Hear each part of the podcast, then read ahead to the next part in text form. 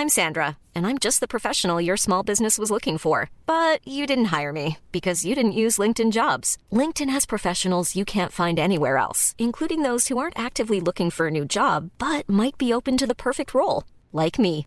In a given month, over 70% of LinkedIn users don't visit other leading job sites. So if you're not looking on LinkedIn, you'll miss out on great candidates like Sandra. Start hiring professionals like a professional. Post your free job on linkedin.com/people today.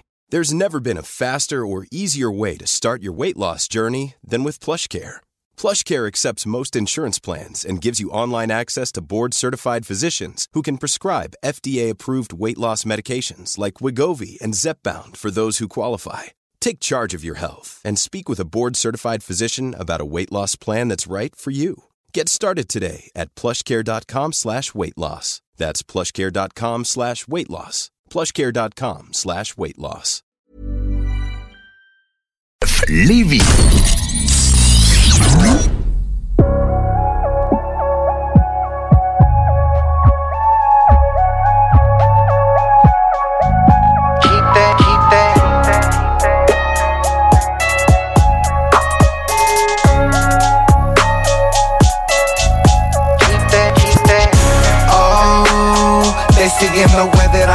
Stacking my money don't fold. Diamonds dancing all up on me, my jewelry is froze. Oh, they seeing the way that I shine. Money stays all on my mind. 24-7, a criminal on this grind. No cap, catch me on the 101, about to exit sunset, all on recline with a seat back. Don't need your love, you can keep that. All facts, catch me on the 101, about to exit sunset, all on recline with a seat back. Don't need your love, you can keep that. All in the bins and I'm looking all slow. Confusing, I'm faded like nowhere to go. 10k at least when I'm doing the show. Lifting and spinning like a UFO. Call me LeBron, Jordan or Kobe. Crossface, watch me go hard in the paint. Walking off these movie sets, cashing them checks. Looking like I just went around the whole bank. Knowing Hollywood shootouts when the crew's out. Never rule out when them headers put the tools out. Make them see red like a booze out. So much Gucci on me, shit, you call me Google.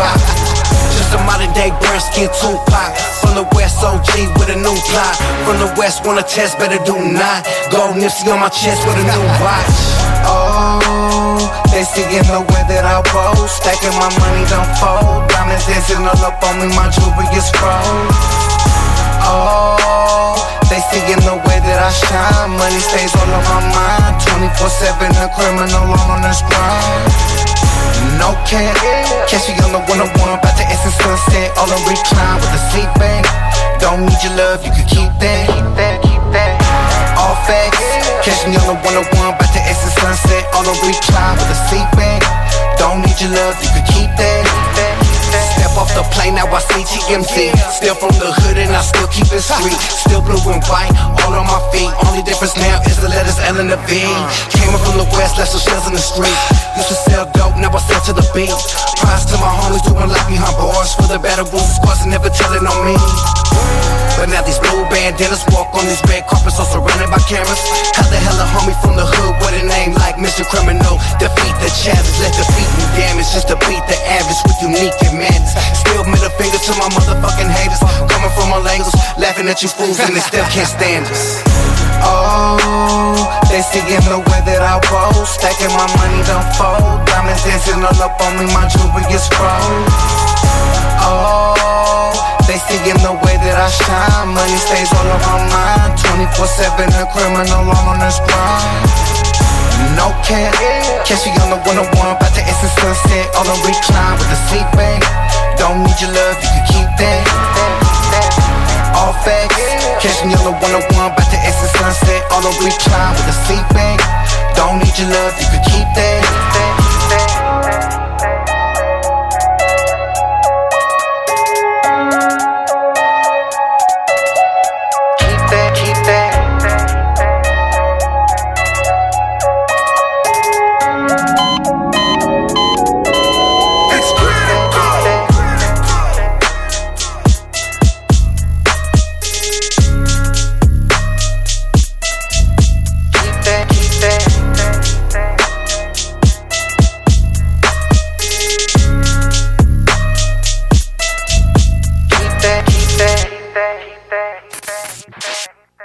On a Castor, Mélile, Pit Caribou, Alpha, Noctem, Lasso. Non, Marcus, tu fais là? Est-ce que t'as la tourette de la microbrasserie? ou? Ouais, un peu, parce que là, c'est plein de bières que je vais déguster pendant mes vacances. Puis là, ben, je veux m'en souvenir lesquelles, puis où, puis quand. Non, casse-toi pas la tête, là. Va au dépanneur Lisette. 354 des Ruisseaux à Pintante. Ils ont 900 produits de microbrasserie. Tu vas la retrouver, ta bière. Inquiète-toi pas. Quand je peux apprendre? Quand tu veux, Marcus. Quand tu veux. Ouais, quand tu veux. Ah, vous avez raison. La place, c'est le dépanneur Lisette, au 354 Avenue des Ruisseaux à Pintante. Je vais faire un petit like sur leur page Facebook pour être au courant des nouveaux arrivages.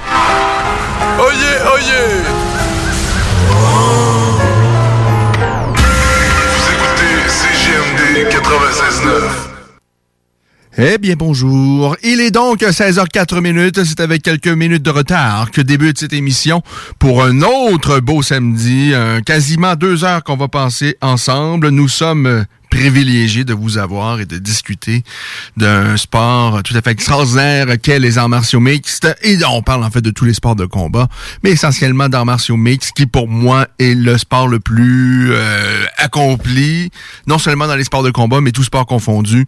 Ça, ça demande tellement euh, à tous les niveaux aux athlètes, évidemment, la coordination, la conditionnement, le conditionnement physique, les habiletés qui sont euh, requis pour pouvoir performer dans ce sport-là, c'est euh, extraordinaire, mais mentalement et euh, à tous les points de vue, vraiment, je pense que c'est le sport qui exige le plus auprès des athlètes et c'est un sport qui est tellement spectaculaire.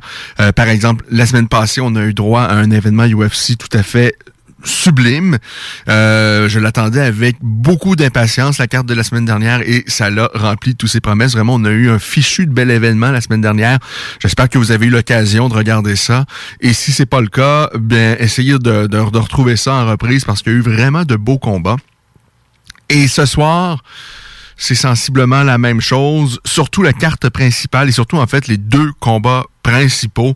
Vraiment là, euh, Adesanya face à Costa, euh, c'est rarissime quand même qu'on a un, combat de championnat dans lequel les deux athlètes sont invaincus et c'est pas des gars qui ont euh, 20 ans ou qui ont euh, deux combats là, chacun. Non, c'est quand même des, des euh, du côté de Adesanya avant de vraiment de se lancer à 100% dans le monde des arts martiaux mixtes, il faut dire que lui a eu quand même un beau parcours également dans le monde du kickboxing. Euh, il, il, a notamment combattu pour euh, le, le, le, le, Glory, de belles grandes organisations. Euh, il a fait un bon bout de chemin en fait dans ce sport-là, euh, Israël Adesanya. Et, je vous rappelle, et d'ailleurs, j'aimerais ça pouvoir vous en parler beaucoup plus de kickboxing. C'est pour moi c'est un sport extraordinaire, trop négligé ici, euh, où parfois on nous fait croire que le, le, le, le, kickboxing qui peut vivre ici au Québec est vraiment le c'est c'est la grosse affaire. Là. Le, kickboxing qui plus reconnu comme le full contact à travers le monde ici. Et, c'est sans rien enlever aux athlètes qui euh, qui font ce sport-là. Au contraire moi j'ai une admiration sans borne pour Jean-Yves Thériault le petit gars de Nouveau-Brunswick qui a eu tellement une belle carrière euh, essentiellement ici à Montréal euh, qui est une véritable légende. Euh, vraiment ça a été un athlète extraordinaire, ça semble être une personne extraordinaire. Moi, vraiment, j'ai beaucoup d'admiration pour Jean-Yves Thériault, mais force est de constater que ce sport-là, euh, qu'il nous a fait connaître, qu'il nous a fait apprécier, pour moi, c'est plus ça. Mais tant mieux s'il y a encore des gens, s'il y a encore des adeptes et tout ça, tant mieux. S'il y a encore un marché pour ça, tant mieux. Mais le vrai kickboxing, euh, c'est celui qui a été popularisé au K1, dans lequel il peut y avoir des coups de genoux, où il y a euh, des, euh, des, des coups de pied dans les jambes des adversaires et qu'il n'y a pas de il y avait pas de pénalité si on lance pas huit coups de pied par ronde. Euh, ça, c'est pour moi, c'est le, le, vrai kickboxing. Euh, celui qui est populaire partout à travers le monde et celui, et ça, j'en reparle souvent, celui auquel on n'a pas droit ici au Québec. Et ça, c'est aberrant. Tellement aberrant que euh, on a comme accepté ça parce qu'on se dit ça pas de sens.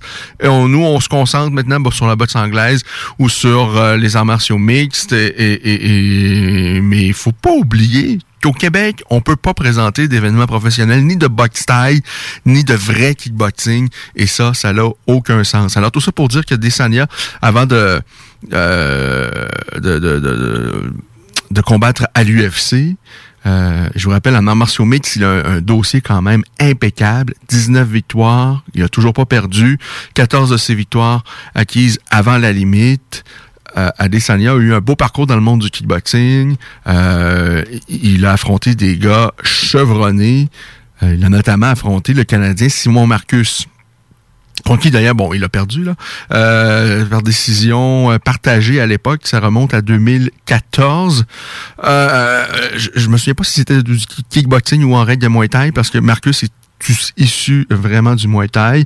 Euh, il a affronté euh, Philippe euh, Verlinden, qui est un excellent un Belge, qui figure parmi les meilleurs kickboxers au monde, qui l'a déjà battu. Bon, il a perdu contre lui, mais par la suite, il l'a vaincu. Je vous dis, celui qui lui a donné beaucoup de difficultés, celui qui l'a battu à deux reprises, c'est Alex Pereira, champion du Glory, con- contre qui Adesanya a perdu à deux reprises, une fois par décision. Dernière fois qu'il l'a affronté, euh, et je pense que c'était son dernier combat avant de, de joindre l'UFC, il a perdu par euh, contre Alex Pereira, qui est vraiment qui est euh, un des tout meilleurs présentement. Alors avant que euh, Adesanya saute vraiment à pieds joints dans le monde des arts martiaux mixtes et euh, signe avec la plus grande organisation de sport au combat de la planète qui est l'UFC. Euh, il figurait parmi les grands kickboxers de la planète et euh, alors il a une fiche parfaite donc en arts martiaux mixtes, 19 victoires, toujours pas de revers. Adesanya qui je pense va essayer de construire sa légende ce soir. Euh, il en est pas du tout, euh, c'est pas encore du tout une légende du monde des arts martiaux mixtes, mais le gars a le charisme, a des habi a les habiletés, il peut, il peut être tellement spectaculaire. Vraiment, c'est un, technicien hors pair, euh, quelqu'un qui vraiment a des qualités athlétiques qui, sont indéniables, peut nous donner des fichus de bons combats. Ben, on l'a vu, hein, euh, il n'est pas devenu champion à l'UFC comme ça euh, à, à coup de chance. Hum, Un, vraiment un excellent combattant. Euh, il lui il a remporté le titre alors que euh, le titre était par intérim. Je pense suite à ce que Georges Saint-Pierre réussisse à vaincre Michael Bisping et par la suite, bon, Georges a abandonné cette ceinture là parce qu'il avait et moi je pense qu'il a jamais véritablement eu l'int- l'intention de poursuivre euh, une route à 185 livres. Parce que Georges c'est déjà pas le plus gros des 170 livres. À 185 livres ça aurait été euh, vraiment sécuritaire et sain d'affronter les gros 185 livres sur une longue période de temps. Pour un combat comme ça, pour la ceinture, qui plus est, à l'époque, c'était Michael Bisping qui était au bout du rouleau et qui combattait avec un œil. Euh, c'était peut-être là un risque acceptable pour Georges Saint-Pierre. Mais bon, tout ça pour dire que Georges est allé chercher la ceinture. Il a euh, abandonné par la suite cette même ceinture. Euh, Bisping s'est retrouvé dans un combat pour le titre, euh, pas, pas, pas mais Adesanya s'est retrouvé dans un combat pour le titre intérimaire qu'il a euh, euh, remporté. Euh, par la suite, il a affronté Robert Whittaker, qui l'a vaincu, mais de belle façon, de façon vraiment euh, là outrancière, où il a complètement la- dominé du début à la fin. Vraiment, ça, ça a été vraiment tout un combat de la part d'Adesanya. Ceci étant dit, par la suite, lorsqu'il défend cette ceinture face à Yoel Romero, c'est un combat gênant qui ne passera pas à l'histoire. Et on se souviendra parce que A- Adesanya quand même a de, de, de, de simili- euh, il a des similitudes qu'il partage avec euh, Anderson Silva, qui a été le dernier vraiment à régner dans cette catégorie-là, euh, qui est sans l'ombre d'un doute le plus grand 185 livres de l'histoire du monde des arts martiaux mixtes, où euh, pendant une longue période de temps, Silva a trôné dans cette catégorie-là de façon euh, euh, vraiment sans l'ombre d'un doute, où il battait tout le monde de belle façon, mais quand même lors du règne d'Anderson Silva, il y a eu quelques combats quand même plutôt ennuyants et euh, quelque peu gênants. Bon, malheureusement pour Adesanya, lui, c'est à sa, première défense que ça a été gênant. Vraiment, ce combat-là face à Yoel Romero, s'il passe à l'histoire, c'est plutôt parmi les combats les plus étranges de l'histoire des arts martiaux mixtes. Je fais une petite parenthèse pour faire pour nous lancer dans l'introduction de l'émission. Euh, je vous dis qu'on va parler avec Alex Morgan au cours de l'émission. Si vous avez des questions, n'hésitez pas à nous écrire ça euh, sur cette publication parce que je, on, pour le début de l'émission, on est en direct sur euh, Facebook notamment. Alors, vous pouvez euh, écrire euh, vos questions, nous suggérer vos questions via notre page Facebook de La Voix des Guerriers. Sinon, Sinon, vous pouvez nous contacter en studio ici, euh, si on a le temps, là, en début d'émission comme ça, si vous voulez euh, nous parler de l'UFC génial de ce soir, l'UFC 253, ou si vous voulez nous parler du combat de la semaine prochaine, de l'UFC de la semaine prochaine auquel va participer Charles Jourdain, si vous voulez nous euh, parler de ce de, de, de, de, ce combat de Charles Jourdain face à Josh Colibao, si vous voulez revenir sur la belle performance de Xavier Alaoui hier à Abu Dhabi. Vous pouvez nous appeler donc euh, dans la première heure, on va avoir du temps pour ça. Le 88 903 59 69 pour la grande région de Québec. Les gens de l'extérieur, vous composez le 1844 903 59 69 par texto. C'est le 581 500 11 96. Alors, si vous voulez nous joindre au cours de l'émission, c'est euh, de cette façon-là. Et sinon, je vais essayer de jeter un petit coup d'œil assez régulièrement sur notre page Facebook si vous avez des sujets, des, des questions à nous suggérer lorsqu'on va parler avec Alex Morgan en deuxième heure d'émission. On va parler également en deuxième heure d'émission avec Kenny Victor Cherry parce que, ben oui, il faut qu'on parle boxe. Ça se précise le retour de la boxe sur le territoire québécois avec des combats qui ont été annoncés. Euh, David Lemieux doit se mesurer à Francine Tétu. On en a déjà parlé au cours des dernières semaines, mais là, ça semble vraiment officiel. Euh, l'adversaire également de Lexon Mathieu et tout ça, euh, l'adversaire également du gros Macmoudov, celui qui fait peur. Euh, on va parler de tout ça tout à l'heure avec Kenny Victor Cherry. Donc, si vous avez des interrogations également dans le monde de la boxe anglaise, pas à nous euh, les euh, poser, notamment via notre page Facebook. Pour l'instant, on va se concentrer sur l'UFC 253, mais euh, juste avant, je vais finir par parler du combat principal de ce soir et tout ça, mais on va revenir également sur l'événement de la semaine dernière parce que ça a été un fichu de bel événement.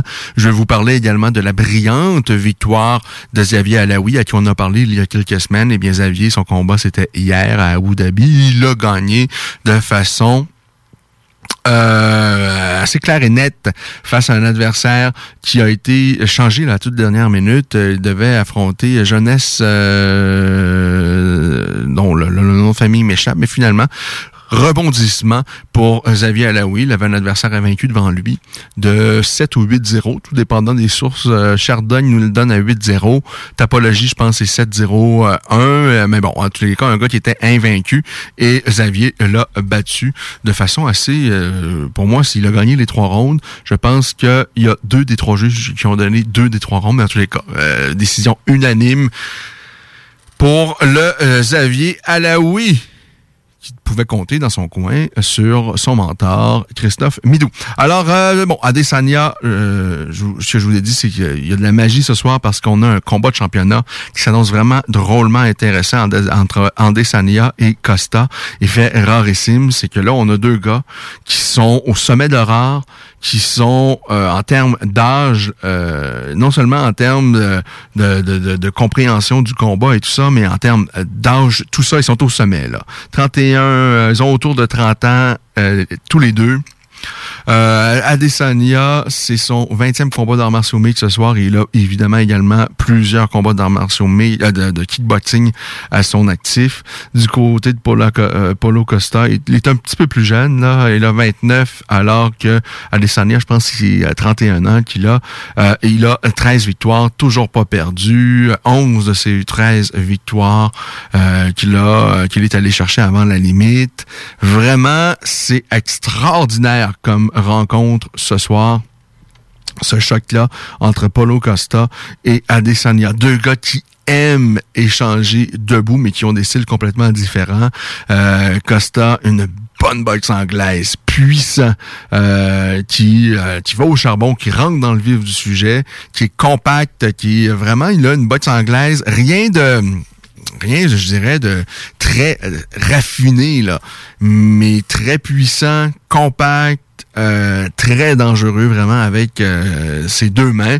Et du côté d'Adesanya, on a quelqu'un de, évidemment de plus longiligne, qui est un grand 185 livres, qui a un peu le gabarit que de, d'Anderson Silva. Et il utilise très bien ses, tous ses membres, euh, dangereux avec ses poings, dangereux avec ses genoux, des coups de pied également, les deux jambes, vraiment, lui, il est élégant à voir évoluer debout, un athlète. Euh, vraiment, on a un choc intéressant ce soir. Ceci étant dit, j'avais dit sensiblement la même chose lorsqu'Andesania s'est mesuré à Yoel Romero. C'est un combat que, que, j'attendais euh, avec un, Romero qui est surpuissant, euh, qui a une botte anglaise, je pense, qui, qui pas du niveau de Costa, qui est moins hermétique, qui est moins compact que, Costa, mais qui était quand même aussi dangereuse. La force euh, et physique et la force de frappe de Romero. Mais finalement, Romero s'est euh, présenté d'une drôle de façon dans ce combat-là. Adesanya, peut-être également le fait que Là, il c'était plus le conquérant pour aller chercher une ceinture, mais qu'il avait à défendre sa ceinture. Il n'a pas répondu de la même façon. C'est un esprit on est dans, je pense, euh, euh, j'ai jamais été champion à l'UFC, je le serai jamais, mais euh, je pense qu'on peut comprendre que lorsque c'est nous qui défendons quelque chose, on n'est pas dans le même état d'esprit. Et je pense que ça, ça l'a joué sur la performance d'Adesanya. Et j'espère qu'il a pris le recul pour comprendre que il a encore des choses à aller chercher, même s'il a cette ceinture-là. Il n'a pas juste qu'à seulement qu'à la défendre il a une espèce de légende à construire. Il a, il peut faire tellement de belles choses dans cette cage-là qu'il ne doit pas attendre que les choses se produisent. Euh, et, j'espère que c'est la Desania d'avant Romero qu'on va voir dans la cage. Et il faut dire également qu'Adesanya a probablement été surpris comme nous de la façon dont Romero a abordé ce combat-là. C'était vraiment étrange. Là. Yorel Romero, euh, euh, vraiment, dans ce combat-là, il a fait des choses inusitées et tout en faisant très peu de choses. Donc, ça a donné un combat complètement gênant. Euh, je pense un combat qu'on n'oubliera pas tellement qu'il était gênant, mais vraiment pas un combat euh, âprement disputé, mais c'est absolument le contraire de ça. Ce soir, je pense vraiment qu'on va avoir quelque chose de très différent. Il y a une bonne, il y a une, il y a une animosité qui est tangible entre les deux gaillards et c'est deux fichus de bons athlètes et je le rappelle, invaincus. Ça, c'est rarissime qu'on a un combat de championnat avec deux gars invaincus à l'UFC euh, et, deux gars qui plus est, qui ont quand même du euh, un certain bagage là, qui en, qui en ont euh, des combats qui ont affronté des gars solides.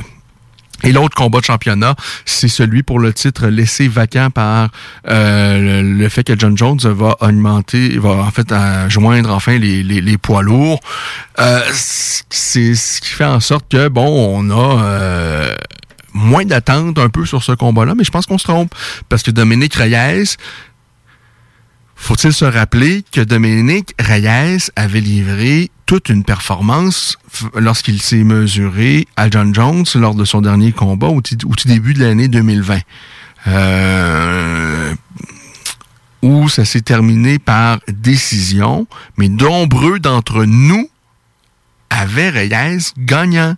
Euh, vraiment, c'est un combat très, très, très, très, très, très, très serré. Euh, moi, je m'attendais pas à grand-chose au départ de l'affrontement entre Reyes et Jones. Je pensais que Jones avait tellement trop expérimenté et euh, tellement complet que Jones allait l'emporter, comme il l'a remporté tous ses combats avant.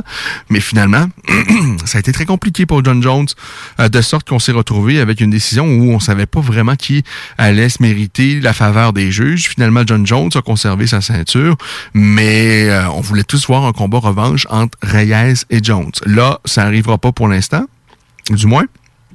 On le retrouve face à Yann euh, qui lui a un dossier de 26 revers. Il a 8 revers, mais il a remporté ses trois derniers combats. Et face à, des gars solides, c'est-à-dire Luke Rockhold, euh, Ronaldo Souza et Corey Anderson.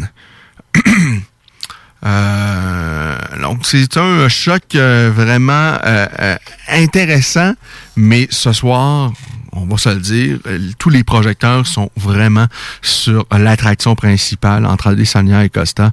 Mais je pense qu'il faut pas oublier Reyes face à Blackowicz. Et bon, même si peu importe qui le remporte, euh, évidemment, on va tous se dire que bon, John Jones, euh, c'est encore lui le meilleur 205 livres, même s'il saute chez les poids lourds. Mais sincèrement, faut pas euh, je, pense qu'on doit euh, donner du crédit, si c'est Reyes qui l'emporte, à dire que Reyes est, venu à un poil, à un cheveu devant John Jones la dernière fois. Euh, et si Reyes l'emporte, ben, je pense que ce serait pas surprenant qu'un jour ou l'autre, je sais pas quand, mais qu'on revoit un choc entre Hayes et Jones. Il y a un autre combat que j'attends avec beaucoup d'impatience, c'est le combat qui va lancer les hostilités sur cette carte principale à 22h. Choc entre le Canadien Hakim Dawoudou et euh, qui va affronter euh, Tukugov. Euh, il est excellent excellent. Et moi je, je fantasme sur un possible choc éventuellement entre les deux euh, meilleurs Canadiens de la catégorie, c'est-à-dire notre Charles Jourdain qui la semaine prochaine affronte Josh Colibaro, mais j'aimerais tant le voir éventuellement face à, à, à Dawoudou. D'ailleurs, on a effleuré le sujet la semaine dernière lorsqu'on a parlé avec Charles Jourdain. Charles nous a dit que euh, il y avait eu des discussions, mais que ça, ne se fera pas présentement. Euh, de ce qu'on comprend, c'est si ça se fait euh, et, et, lorsque ça va se faire, ce sera probablement lorsque l'UFC va pouvoir présenter des événements devant public au Canada. C'est le genre de combat, je pense qu'il pourrait vendre des billets. ce serait significatif de le faire au Canada devant des spectateurs. Là, pour l'instant, il n'y a pas d'urgence à un choc d'Aoudou euh, Jourdain. Tout ça pour dire que Dawoudou, il a euh, seulement une défaite euh, et c'était lors euh, de ses débuts à l'UFC où il avait perdu par guillotine. mais par la suite, il a remporté ses quatre combats au sein de cette même organisation qu'à l'UFC en battant Austin Arnett, Karl Bochniak. Ça, ça avait donné vraiment un combat spectaculaire. par la suite, il a battu Yoshinori Ori avec un superbe coup de pied à la tête. Et à son dernier combat, ça a été une performance un peu plus je dirais, timide face à Julio Arch, qui l'a euh, néanmoins vaincu par décision partagée. Euh, il est très technique, Daoudou. Il est très bon. Et ce soir, il est en action euh, face à euh, Tukugov, qui est un... Euh, Tukugov également, qui est, bon, est un, Russe qui a 29 ans, qui a un dossier de 19 victoires et 4 revers. Et à son dernier combat, il a battu Kevin Aguilar par TKO. C'est un gars qui a l'habitude souvent de se rendre à la limite. D'ailleurs, il a fait la limite face à Renato Molciano, face à Philip Nover dans des combats donc qui ont atteint la limite et qui se sont terminés par décision euh, partagée. Alors ça, c'est un combat que j'attends avec beaucoup d'impatience. Avant de continuer sur l'UFC 253, on doit absolument revenir sur l'événement de la semaine dernière. On a eu quelque chose de bien la semaine dernière. J'étais très excité la semaine dernière euh, durant l'émission parce que j'avais très hâte de voir l'événement UFC, euh, donc euh, du de la dernière tournée pour ce séjour-là, en tous les cas, de, l'UFC à Las Vegas, parce que là, à partir de ce soir, l'UFC est de retour sur la, la, Fight Island, donc le, dernier événement à Las Vegas avant de se diriger donc sur Abu Dhabi sur l'événement de ce soir, eh bien, c'était une carte vraiment prometteuse et ça a rempli ses promesses. On a eu droit à un super superbe événement, vraiment des combats extraordinaires. Je me souviens la semaine dernière, je vous ai dit, on, va en avoir pour tous les goûts. Euh, il y a des génies du Jiu-Jitsu qui, étaient en action la semaine dernière, euh, qui pouvaient nous amener à penser qu'on allait voir des soumissions spectaculaires. Oui, on en a eu une. Mackenzie Dern, multiple championne du monde de Jiu brésilien. Euh, elle, on l'attendait avec beaucoup d'impatience. Finalement, moi, ses débuts à l'UFC, même si, bon, elle a gagné évidemment sa part de combat. Euh, et là, je pense maintenant trois victoires ou quatre victoires, une défaite à l'UFC, mais pour moi, rien vraiment pour écrire à sa mère, sauf que la semaine dernière, une superbe soumission. Randa Marcos, a accepté le jeu d'aller euh, se frotter à son adversaire dans sa garde et ça a été une très très mauvaise idée. Elle s'est retrouvée rapidement en position fâcheuse et avant la fin de la première reprise, Randa Marcos n'avait pas eu le choix, la Canadienne, de dire arrêtez tout ça, cette dame est en train de partir avec mon bras, alors on va, on va mettre fin à cette histoire-là. Clé de bras, vraiment superbe enchaînement. À un moment donné, elle était en position euh, semi-homoplata ou peut-être même gogo plata en position montée. Je, je pense pas qu'on ait déjà vu un, gogo plata en position montée à l'UFC. Mais bon, elle, avait de quoi pour étrangler son adversaire avec son tibia dans la gorge. Euh, et il avait l'homoplata. Et finalement, mais ça a été la clé de bras. Euh, elle a tourné ce bras-là dans tous les sens. Ça allait briser à un moment donné. Et Randa Marcos a pris l'excellente décision de dire « Wow! On arrête ça, ces folies-là. » Alors, brillante victoire de Mackenzie Dern. On savait qu'elle pouvait nous donner des scènes magiques au sol et c'est ce à quoi on a eu droit la semaine dernière. Et étrangement, je dirais pas étrangement. Euh, évidemment, je pense que lorsque euh, la naissance d'un enfant, pour quiconque, évidemment, ça change bien des choses. Que vous soyez boulanger et que joueur d'hockey ou combattant de la mention mix, on s'entend, ça change la donne à plusieurs niveaux. Du côté de Mackenzie Dern, on dirait que ça, et c'est ce qu'elle a euh, mentionné après sa performance, mais que ça, ça, ça, ça, lui a euh, servi, ça a servi sa cause parce qu'elle prend tout ça, ce sport-là, cette carrière-là, beaucoup plus, beaucoup plus au sérieux. On sait à quel point elle a eu la difficulté dans le passé à faire le poids. Là, c'est beaucoup moins complexe pour elle maintenant qu'elle a eu un enfant. Euh, je pense qu'elle elle comprend que c'est pas juste un jeu, que euh, c'est une carrière qui demandait, qui exigeait beaucoup de sacrifices. Et bon, visiblement, je pense que euh, cet enfant lui aura permis de prendre ça plus au sérieux et peut-être qu'on va voir une Mackenzie Dern là être impliquée c'est certainement, en fait, suite à cette victoire face à la, très expérimentée Randa Marcos, on, va voir du Mackenzie Dern dans des combats très significatifs, je pense, euh, prochainement euh, à, l'UFC. Vraiment, ça, ça, ça, donne, ça donné droit à une belle scène, une superbe soumission pour Mackenzie Dern. D'ailleurs, soumission qui lui a permis d'aller chercher un des bonus, un des bonus de performance la semaine dernière.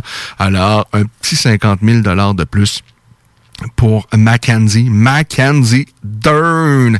Kamzat Shimaev. Oh! Kamzat Shimaev. Ça, c'est le garçon qui, à ses deux premiers combats à l'UFC, qu'il a disputé en dix jours, lors du premier séjour de l'UFC sur la Fight Island. En l'espace de dix jours, il avait fait deux combats. Il avait reçu dans ces deux combats-là deux coups de poing. Il en avait lancé plus d'une centaine. Vraiment des dominations, là euh, des carnages. Euh, et là, on, évidemment, on parle beaucoup de Kamzat Shimaev, euh, qui a les mêmes origines que euh, Khabib Nurmagomedov, mais qui demeure maintenant en Suède et qui est un fichu de bon combattant, là, manifestement. On ne sait pas encore à quel point, parce qu'il s'est pas encore frotté à, l'élite. Mais là, il affrontait la semaine dernière un gars très expérimenté, qui est pas un top 5, qui est même pas un top 10 euh, de l'UFC, euh, mais quelqu'un qui a beaucoup d'expérience, quelqu'un qui a quand même euh, une trente, qui avait plus d'une trentaine de victoires à son actif, dont une vingtaine de victoires par soumission. vraiment un gars qui en avait vu d'autres. Alors on s'attendait à un minimum, un peu au moins d'opposition, à, à, quelques phases qui allaient nous permettre de comprendre un peu plus quel est le véritable potentiel de Kamzat Shimaev. Finalement, on en a eu pour 17 secondes et on a eu droit à une seule touche. La main arrière de Kamzat Shimaev avait rendez-vous avec le menton, euh, euh, avec le, menton de Gerald Merchart la semaine dernière. Et euh, donc, un petit coup et ça en était terminé. Mais ce fut toute une droite. Et le, le pauvre Gérald avait l'air d'une victime avant que le combat commence. Et lorsque le combat a euh, commencé, je pense que lui, la pression, ça pas... Euh, parce que euh, Gérald, il est bien bien gentil, il est bien bon, mais ça n'a jamais été euh, une attraction à l'UFC. Euh, lui, il, est là, un, combattant qui essaye de frayer son chemin, qui euh, avait déjà quand même plusieurs combats de disputer à l'UFC, où, bon, souvent, il alternait victoire-défaite. mais là, il est impliqué dans un combat face à un jeune loup dont on parle beaucoup. Alors, ce combat-là se retrouvait dans un, être une attraction très attendue. il y a eu une conférence de presse avant l'événement euh, et, tout ça, il s'est dit bien des choses. Euh, Kamzat, euh, il, a cette espèce de de, de, confiance qu'ont souvent soit les inconscients ou soit les grands champions. pour l'instant, tout semble nous laisser croire que ce gars-là peut être un, excellent combattant à l'UFC. et je pense que la pression, ça n'a pas fait pour Gerald. Il avait l'air craintif, il avait l'air d'une proie dans cette cage-là. Bon, ça a duré seulement 17 secondes. Je sais pas quel a été son plan de match.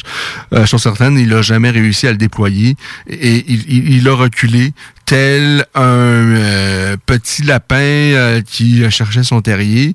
Et lorsqu'il s'est retrouvé coincé contre la cage, Kamzat lui a lancé une main arrière et s'en était Alors c'est extraordinaire jusqu'à maintenant euh, ce début de, carrière de Kamzat Chimaev à l'UFC. Alors faut-il le rappeler, c'est trois combats pour l'instant à l'UFC et c'est trois victoires, mais trois raclées. Face à John Philip, au début du deuxième engagement, victoire euh, par euh, soumission bonnie de performance parce que ça avait été une domination euh, vraiment extraordinaire. Écoutez, euh, ce gars-là, euh, trois combats, puis il a reçu deux coups jusqu'à maintenant à l'UFC c'est quand même tout à fait extraordinaire. Par la suite, dix jours plus tard, donc, ton premier combat, c'est le 16 juillet, donc sur la Fight Island. Il remporte ça de brillante façon, combat à sens unique. Alors, on décide de, remettre ça dix jours plus tard. Ça, on s'entend, là, dans le monde des arts martiaux dans le monde des sports de combat. Bon, outre euh, dans le monde du Muay Thai, dans le monde du kickboxing, ça se fait, là. Euh, euh, c'est, ces athlètes-là peuvent combattre à un rythme assez fou, un rythme effréné dans ces disciplines-là. Euh, mais dans le monde des arts martiaux mixtes, surtout lorsqu'on est au sein de la plus grande organisation au monde, ou même euh, dans le monde de la boxe, c'est quand même très rare. Euh, souvent, c'est trois, quatre combats. Si t'es Donald Cerrone, peut-être cinq combats par année, mais la grande, je dirais que la moyenne, c'est plus, on est plus autour de trois combats par, par année. Et là, ben, Kamzat en a fait euh, deux en dix jours. Ça, c'est exceptionnel. Alors, à son premier combat, je rappelle, victoire, soumission, deuxième round face à John Philip dans un euh, euh, combat à, son, à sens unique. Par la suite, euh, il affronte Rhys Mickey. Ça, c'est donc le 26 juillet, rapidement, euh, à peu près à mi-chemin à la première reprise, victoire par TKO. Et là, ben, euh, l'adversaire le plus expérimenté auquel il aura été confronté jusqu'à maintenant, Gerald Merchard, ben, ça lui a pris 17 secondes pour éteindre les lumières. Et là, semble-t-il que lorsque l'UFC va revenir en Amérique, à Las Vegas, à quelque part au mois de novembre, on pourrait voir euh, encore une fois Kamzat Chimaev en action. Et Dana White a parlé d'un combat principal. Évidemment, ce ne sera pas l'UFC 254, ce ne sera pas un UFC euh, majeur à la télé à la carte, mais ça va être un... Il, devait être, devrait être à son prochain combat l'attraction principale sur une carte de l'UFC. Euh, alors contre qui? Il y a Neil Magny qui s'est proposé. Et ça, ce serait vraiment intéressant. Il y a François Carrier qui nous écrit par messagerie texte. Euh, oh! Ben là, François, il faut regarder, il faut essayer de trouver le moyen de regarder ça ce soir. Je comprends, c'est quand même, c'est dispendieux, là, les, euh, les événements euh, à, à, la télé, à la carte. bon, la carte principale, évidemment, là, ça, ça, exige de l'argent. c'est quand même beaucoup d'argent, là. On ne le cachera pas. Et je vous dirais rassembler des amis et tout ça, mais là, je pense qu'on aura compris que c'est peut-être pas le temps pour ça. Là. Euh, on vit vraiment dans un monde. Euh, présentement, c'est ça. Hein? Euh, c'est pas le temps de, de, de, de se réunir, faire euh, des parties. Euh, alors, mais si essayer de trouver le moyen. Sinon, ben évidemment, on va revenir sur cet événement-là la semaine la semaine prochaine. Euh, sinon, il y a la, la carte préliminaire qui est certainement présentée à, à RDS au Canada, au Québec en fait. Euh, qui est pas euh, une carte euh, extraordinaire, la carte préliminaire, mais je vous dis la carte principale, ça s'annonce comme quelque chose de super intéressant et on va évidemment y revenir la semaine prochaine. Euh, donc, euh, sur euh, l'événement de la semaine passée, j'ai parlé de Mackenzie Dern, superbe soumission. Elle, c'est vraiment une prodige du jiu brésilien et on a vu qu'est-ce qu'elle pouvait faire dans une cage la semaine dernière face à une combattante quand même très expérimentée qui est Randa Marcos. Vraiment, moi, là, j'ai toujours été je dirais titillé par Mackenzie Dern, mais jusqu'à maintenant, vraiment, euh, elle n'avait pas répondu à ces attentes-là pour moi à l'UFC. Mais là, la semaine dernière, vraiment, et, le fait que euh, il semblerait vraiment qu'elle prenne des choses beaucoup plus au sérieux maintenant depuis qu'elle a eu un enfant, je pense qu'on peut compter sur Mackenzie Dern pour la retrouver dans des combats drôlement importants au cours des euh, prochaines années à, à l'UFC. Il y a euh, la tête folle Johnny Walker qui a gagné face à Ryan Spahn. Euh, je dis la tête folle, mais je dis ça euh, amicalement.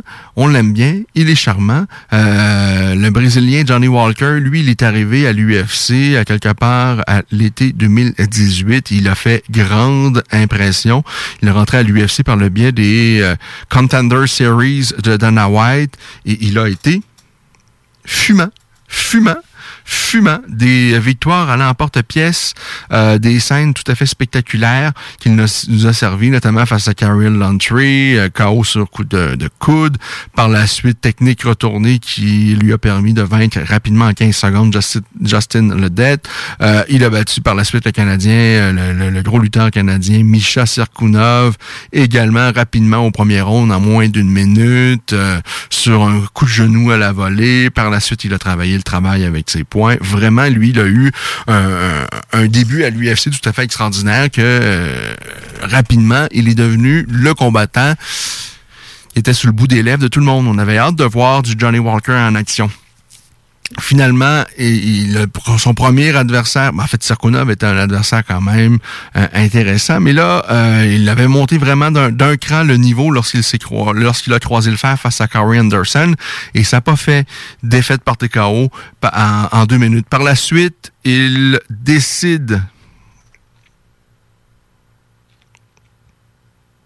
décide d'aller joindre euh, le Tristar à Montréal, de s'entraîner donc auprès de Firaz Zahabi. Ça n'a pas passé. Il a perdu face à Nikita Krylov où vraiment on a vu de grosses, grosses failles dans son jeu. Et par la suite, euh, ben, par la suite, euh, c'était hier. il n'est plus au Tristar. Il s'entraîne maintenant avec l'équipe, avec John Cavana, le coach donc de, de Conor McGregor. Et il a gagné. Il a gagné, mais sincèrement, euh, c'est venu à un cheveu qu'il perde ce combat-là. Je pense il a de. C'est un gars agile, il a des habiletés, mais il a tellement de failles dans le jeu de, Johnny Walker et c'est pas un gars qui réussit malgré l'expérience. Il a plus d'une vingtaine de combats à son actif. C'est un gars qui s'emporte rapidement dans la cage, euh, qui à un moment donné, lorsqu'il passe à l'action, là, il n'y a plus de défensive du tout et c'est venu très très près là pour lui de, se faire étendre euh, pour Johnny Walker. Mais c'est ce genre de de, de, de, de gars qu'on aime parce que ça nous donne des combats vraiment intéressants où il peut se passer tout et à peu près n'importe quoi euh, en l'espace de très très peu de temps. Alors euh, vraiment combat à rebondissement, combat intéressant et spectaculaire pour Johnny Walker la semaine dernière, mais on voit encore que le gars il n'est pas en maîtrise euh, du tout. Ceci étant dit, il a gagné et on a bien hâte de le revoir à son prochain combat. Il faut qu'on parle également de Donald Cerrone face à Nico Price. Ça s'est terminé par un verdict nul. Mes deux gars, vraiment, là, on doit lever notre chapeau. Et euh, moi, ça fait déjà quelques temps que je dis, Donald, c'est peut-être le temps qu'il tire sa révérence. Euh, il a été bon. Il a été très bon euh, la semaine dernière. Ça a commencé très compliqué pour lui. Hein. Dans les premières secondes, Donald s'est fait donner vraiment, là, on se dirigeait vers un carnage, quelque chose d'aussi cru, d'aussi violent, d'aussi embarrassant que son combat face à Conor McGregor. Mais finalement, le menton de Donald a tenu la route. Euh, menton qui est quand même... Euh, ça a toujours été un gars quand même qui bougeait pas la tête tant que ça, euh, qui avait le menton très très relevé, mais c'est un gars qui avait qui, qui, avait les réflexes, la rapidité et tout ça, et qui avait tellement de contenu à, donner debout que c'était compliqué pour ses adversaires d'échanger avec lui debout, d'avoir de la répartie face à un gars qui était qui est aussi dangereux debout. Mais bon, Cerrone, comme tout le monde lorsqu'on prend de l'âge, c'est plus le menton qu'il a déjà eu, quoique la semaine dernière, euh, son menton dans les premières secondes, lui, finalement, euh, il a tenu la route. Euh, il a certainement perdu un peu en réflexe et un peu en rapidité, et ça, ça, ça change bien des choses. Et même si ça s'est terminé par un verdict nul, même si ça a été un fichu de bon combat, vraiment, on a eu tout un spectacle entre Cerrone et Nico Price, un beau et gros 15 minutes. Cerrone prend beaucoup, beaucoup de coups euh, dans ses dernières performances. Et il a, et ce gars-là est usé. Il a disputé tellement de combats au cours de son parcours euh, à l'UFC et avant la WAC. C'est certainement le gars le plus actif de l'UFC depuis qu'il a rejoint les rangs de l'UFC, depuis que l'UFC en fait a absorbé la WAC. C'est un gars qui a donné beaucoup à cette organisation-là, euh, mais il prend de plus en plus de coups et ça c'est pas bon, c'est pas bon, c'est pas bon euh, du tout. Et Donald, euh, il, est encore, il a encore ce qu'il faut pour nous donner des fichus de mon combat, mais je pense sincèrement que la meilleure chose pour lui, ce serait de passer à autre chose mais là, ce combat-là a été tellement bon. Ce combat-là s'est terminé dans une pas, pas une controverse parce que bon, c'est un verdict nul. On a enlevé un point à son adversaire à cause euh, que euh, et, bon à cause de Nico Price qui a mis le doigt dans l'œil de son adversaire sans faire exprès à deux trois reprises. on avait un fichu de mon combat serré. Ça s'est terminé par un verdict nul. Moi, si on me disait, on refait ça, mais cette fois-ci, dans une attraction principale, un 5 rounds entre Cerrone et Nico Price, j'achète. C'est quelque chose que je trouverais très intéressant. Et comme qu'on annonce, ça va être le dernier combat dans la carrière de Donald. Donald semble pas prêt pour ça du tout, semble pas penser à ça du tout. Euh, ce gars-là aime combattre, aller dans la cage, euh, mais sincèrement, pour sa santé, euh, moi, en tant qu'amateur, je voudrais le voir encore des années, Cerrone, parce que je suis convaincu, il a peut-être plus le niveau qu'il a déjà eu, mais il peut encore affronter des gars très très solides, nous, nous donner des bons des fichus de bons combats, mais je pense que ce serait pas sain pour sa santé. Et le contenu qu'il vient d'avoir un deuxième enfant, je pense que Donald, euh, ça devrait, et s'il part là, avec une performance de la sorte, je pense que ce serait, ce serait bien parce que bon, Donald n'a pas perdu, a pas gagné en fait à ses cinq derniers combats. Euh, mais là, il n'a pas perdu, c'est un verdict nul. Ce serait une bonne façon de dire bye, au revoir. Ou sinon, moi, si on me vend Cerrone, Nico Price pour le tout dernier combat en carrière, le Donald, j'achèterais, je serais bien content. Euh, et avant de passer à la pause, on va parler du combat principal de la semaine dernière. On s'était tous dit, et je vous, je vous ai bien lu euh, sur la page de La Voix des guerriers. Bon, je, certains, je, souvent, on, on, est très virulent sur les médias sociaux. Là. Il y a des propos dans lesquels j'étais un peu d'accord, mais pas dans son... Dans, peut-être pas aussi cru, mais je suis assez d'accord euh, essentiellement pour dire que Tyron Woodley, parfois, on dirait qu'il est là. Et bon, évidemment, il, a été là assez souvent. Hein. Il a été champion à l'UFC. Euh, mais on le voit à l'occasion. Et là, au cours de ses trois dernières performances, c'est le cas. On voit un gars éteint. Éteint commence à prendre de l'âge également, l'ami Tyron Woodley. Euh, il a il a 38 ans. Euh, bon, lorsqu'il perd la ceinture face à Kamaru Usman, euh, c'est compliqué pour Tyron Woodley. Il fait la limite, mais jamais vraiment dans le combat. sensiblement la même chose face à Gilbert Burns. Et là, face à Colby Covington, également, ça n'a ça, ça pas, bien, ça pas bien été pour Tyron Woodley. Troisième défaite consécutive. Euh, il n'a pas fait grand-chose dans ses trois derniers euh, combats. Survie, mais on, on sent pas qu'il a la flamme pour euh, embrayer, pour dire je suis prêt à faire les sacrifices ce soir dans la cage pour aller chercher la victoire. Alors, ben, tout ça pour dire que Kobe Covington lui a passé dessus. Victoire. À la cinquième reprise, alors que Tyron Woodley a abandonné parce que il avait une côte de, de pété. Et euh, ça avait l'air très, très douloureux. Alors, triste euh, défaite pour Tyron Woodley. Kobe Covington, écoutez, euh, il est difficile à aimer, celui-là, là, au niveau euh, sa personnalité. Je le voyais après son combat, vraiment, là, une scène assez risible. Il avait l'air d'une jeune écolière lorsqu'il reçoit l'appel du président des États-Unis. Bon, peut-être que si je recevais également euh, ce soir, euh, si on me disait euh, il y a le premier ministre du Canada, du pays, qui, allait m'appeler en ondes, possiblement que je. je pense pas que j'aurais l'air d'une jeune écolière. Je pense pas que je serais si excité que ça, par contre. Je serais certainement stressé et, enthousiasme ou je sais pas trop quoi. Mais Colby Covington, il avait l'air d'une jeune écolière qui allait se présenter un spectacle d'un de, je sais pas, c'est quoi le groupe euh, fétiche pour les jeunes euh, euh, ados présentement, là. À l'époque, c'était les No Kids on the Block. À ma jeune époque, n'est-ce pas? il avait l'air de ça, là, tout excité. alors, c'est point de vue personnalité, Covington, euh, difficile à apprécier. Ce gars-là dit euh, un tas de choses, là, euh, souvent risible, ridicule. lui, il a envie d'être dans la polémique. Et lui, il a compris que ça peut lui permettre d'avoir des, gros combats, des grosses bourses, d'avoir de s'ouvrir la trappe et même de dire n'importe quoi. Mais j'ai l'impression que il est assez intelligent pour avoir compris ça, mais il est un peu trop con pour comprendre qu'il y a peut-être une limite à ne pas dépasser et qu'il la dépasse euh, régulièrement. Ceci étant dit, ça demeure un fichu de bon combattant. Et Kobe Covington, à l'heure d'aujourd'hui, je veux pas manquer un de ses combats. Euh, lorsqu'il affronte Kamaru Usman pour la ceinture, il perd. Euh, mais c'est un combat qui atteint quasiment la limite et on a eu un superbe affrontement.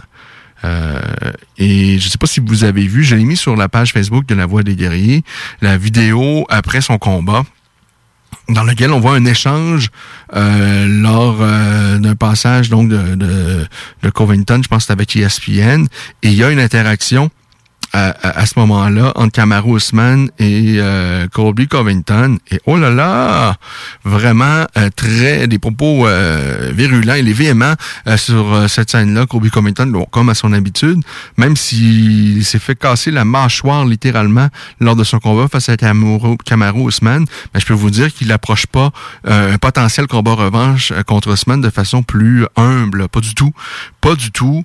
Mais je veux le voir, moi, ce combat-là. Tout dépendant de ce que Ousmane devrait faire face à Gilbert Burns. Moi, je pense que Ousmane devrait l'emporter. Euh, possiblement que Covington va avoir un autre combat avant d'avoir l'occasion de, combattre à nouveau pour la ceinture. Mais peu importe. Covington, que ce soit Masvidal, que ce soit peu importe qui se retrouve devant lui à son prochain combat, je veux le voir parce que on peut le détester. Il est facilement détestable, mais c'est un fichu de mon combattant.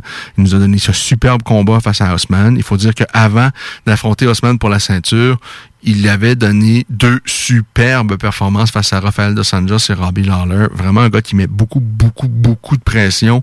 Euh, un gars qui travaille fort dans la cage. Euh, qui nous donne toujours de l'action. Et là, il a battu assez aisément quand même l'ancien champion de la catégorie, Tyron Woodley, qui pour moi, euh, parfois, lorsqu'il a de l'opposition, lorsque euh, lorsqu'il a quelqu'un qui a, vraiment faim et qui, on sent qu'il est prêt à faire beaucoup de choses dans la cage pour gagner, on voit moins Tyron Woodley. Ça a été le cas à l'époque face à Rory McDonald, où euh, vraiment il avait l'air éteint. Et là, il est sur une séquence, Tyron Woodley. Est-ce que c'est l'âge? Est-ce que c'est parce qu'il a plus la flamme? Mais là, ces trois derniers combats où on n'a pas senti un gars affamé, mais pas du tout. Alors ça, c'était l'événement de la semaine dernière. Alors je vous rappelle, bonne performance la semaine dernière pour Kamzat Shimaev pour son coup de poing, pour son 17 secondes, mais qui s'est terminé de façon brutale. Mackenzie Dern, Damon Jackson et Randy Costa. D'ailleurs, oh, euh, j'allais l'oublier, mais euh, ouais, Damon Johnson a gagné. Et la semaine dernière, je vous avais euh, garanti une victoire de Mirshad Bektic. Et je suis sur une séquence assez pitoyable. Mais, un peu malheureusement comme celle de Mirshad Bektic. je vous avais garanti sa victoire aux sociétaires du Tristar ici à Montréal, parce que Bectich, ben, vous aurez compris, là, c'est pas un, Québécois, mais il s'entraîne à Montréal, sous Zahabi. Et lui, il avait fait de belles choses lorsqu'il a joint l'UFC. Tant et si bien que moi, je, commençais à pas dire que ça allait être le prochain champion, mais à me dire que ouais, lui, euh, faut euh, faut avoir un œil dessus parce qu'il peut faire de, des choses importantes à l'UFC. Euh, et là, je pense, je dis pas qu'il faut absolument tout de suite abandonner sur euh, sur lui. Mais bon, on style qu'il a, il a perdu ses trois derniers combats. Et là, il a perdu par guillotine l'ami Mershad. Euh, et ça lui a permis à son adversaire, Damon Jackson, d'aller chercher un petit 50 000 pour un des bonnies performances de la soirée. Juste avant de passer à la pause, et je vous rappelle qu'après ça, on va parler boxe avec Kenny Victor Cherry. Si vous avez des, des questions, s'il y a des sujets que vous voudriez qu'on aborde avec Kenny Victor Cherry, je vous invite à nous partager ça euh, via notamment la page Facebook de La Voix des Guerriers. Je vous dis également, euh, là je vois qu'on a reçu quelques appels, mais malheureusement, j'ai pas eu euh, l'opportunité d'y prendre. Euh, mais vous pouvez toujours nous écrire par texto le 581 500 96. Je vous rappelle qu'en deuxième heure de cette émission, on va parler et avec Alex Morgan. Évidemment, on va parler à ce jeune combattant jeune. en fait, euh, il est plus si jeune que ça. Alex Morgan, il est euh, dans la fleur de l'âge. On va parler avec Alex Morgan tout à l'heure, combattant d'arts martiaux mixtes, qui, faut-il le rappeler, a battu à deux reprises TJ Laramie. Et j'avais d'ailleurs complètement oublié de, parler de ça, mais TJ Laramie faisait ses débuts officiels à l'UFC la semaine dernière. Oh, 52 secondes, il a perdu. Guillotine. Euh, TJ, ça n'a pas été facile pour TJ pas été facile du tout. Euh, alors c'est ça, on va parler avec Alex Morgan, on va parler boxe également. Au retour de la pause avec Kenny Cherry. Donc s'il y a des sujets que vous voudriez qu'on aborde, si vous avez des questions, euh, peu importe, par texto le 581 500 1196. Vous pouvez également m'écrire sur la page Facebook de La Voix des Guerriers. Je vous dis également que le, ce live sur Facebook va prendre fin dans les prochains instants. Alors, il faut venir nous rejoindre. Et d'ailleurs, c'est vous devriez toujours euh, être branché si vous êtes dans la région de Lévis et même dans, à Québec. on nous capte à bien des endroits le 969 FM, le, le, le, oui, c'est ça, le 96.9 FM ici à Lévis, dans la grande région de Québec également. On nous capte à, bien des endroits. Sinon, mais ben, sur le web, en direct ou bien en balado-diffusion, le 969fm.ca. Je rappelle qu'on a parlé avec Charles Jourdain la semaine dernière et comme d'habitude, moi j'ai tellement de plaisir à parler avec ce petit, euh, ce, jeune homme-là. Je rappelle que vous pouvez réécouter le passage de Charles Jourdain. Tous les balados-diffusions de nos euh, émissions euh, sont toujours là. vous pouvez l'écouter sur votre plateforme favorite Simplement vous rendre au 969fm.ca, à, aller rejoindre l'émission La Voix des guerriers. Et là, vous allez retrouver les différentes dates euh, de nos émissions et vous allez pouvoir réécouter ça. Euh, donc, avant de passer à la pause, j'avais quelque chose en tête, mais, mais bon, non, je pense que ça fait pas mal le tour finalement sur l'événement de la semaine dernière. On a eu vraiment le droit à un bel événement. l'événement de ce soir, les deux combats principaux, je vous dis, ça va être intéressant. Et oui, ce que je voulais dire, très mauvaise, une très mauvaise séquence. À chaque fois je vous garantis la victoire de quelqu'un, ça se passe pas. Eh bien, euh, ce soir, on va voir si, si ma séquence euh, catastrophique va se poursuivre. Mais s'il y en a, ce soir, je suis prêt à vous garantir la victoire de Jake Matthews aux dépens de Diego Sanchez. D'ailleurs, au cours des dernières heures, on a vu ressurgir Conor McGregor, qui là parle d'un combat de boxe face à Manny euh, Pacquiao.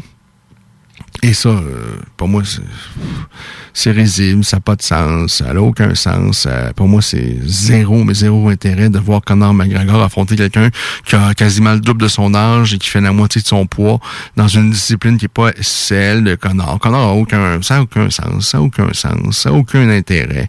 on l'a fait une fois, face à Floyd Mayweather. Euh, c'était peut-être drôle. Ça donnait, je dois l'avouer, quand même un meilleur spectacle que ce à quoi je m'attendais.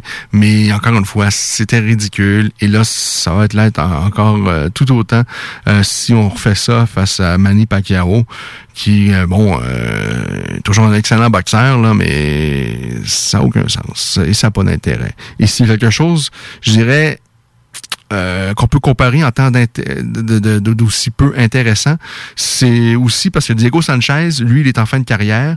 Euh, ce soir, pour moi, c'est peut-être son dernier combat. Quoique Diego, lui, voit un autre combat pour euh, clôturer sa carrière c'est-à-dire, il voudrait affronter Conor McGregor.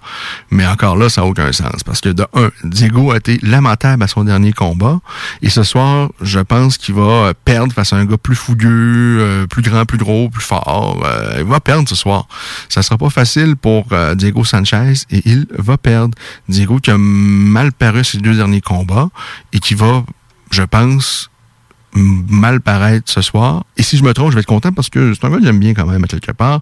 Alors, Diego Sanchez face à Jake Matthews, c'est ma prédiction. Je vous garantis la victoire de Jake Matthews. Mais là, avant que vous mettiez euh, toute votre paye sur ça, je vous rappelle que je me suis complètement fourvoyé la semaine dernière en vous disant que Marshall Bektic allait briser sa séquence de deux défaites parce qu'il a effectivement perdu et il en est à trois défaites de suite. Presque 17 heures. C'est l'heure de la pause. On est de retour dans quelques instants. Vous écoutez La Voix des guerriers. Kenny Victor Cherry s'en vient au retour de cette pause. CJMD 96.9 FM. Talk, rock, hip-hop. Hey, salut la gang, je veux vous parler de Clôture Terrien. Clôture Terrien, c'est une entreprise de Québec avec plus de 15 ans d'expérience qui se spécialise en vente et installation de clôtures de tout genre. Profitez de votre cours avec une clôture offrant intimité et sécurité. Que ce soit pour une clôture en bois, en verre, ornementale, en composite ou en maille de chaîne, communiquez avec les meilleurs de l'industrie au 418 473 2783 clôtureterrien.com. Vos rôtisseries Saint-Hubert vous offrent présentement les trois saveurs du rôtisseur. Le classique poulet barbecue, le poulet piri-piri d'inspiration portugaise et le poulet indien badigeonné d'épices.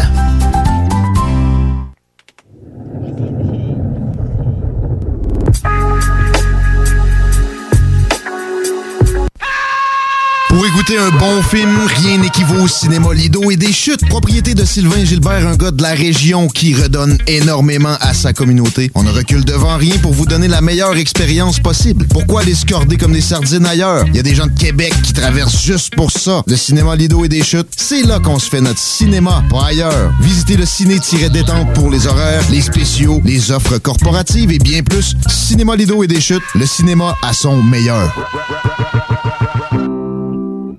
Pour une savoureuse poutine débordante de fromage, c'est toujours la Fromagerie Victoria. Fromagerie Victoria, c'est aussi de délicieux desserts glacés. Venez déguster nos saveurs de crème glacée différentes à chaque semaine.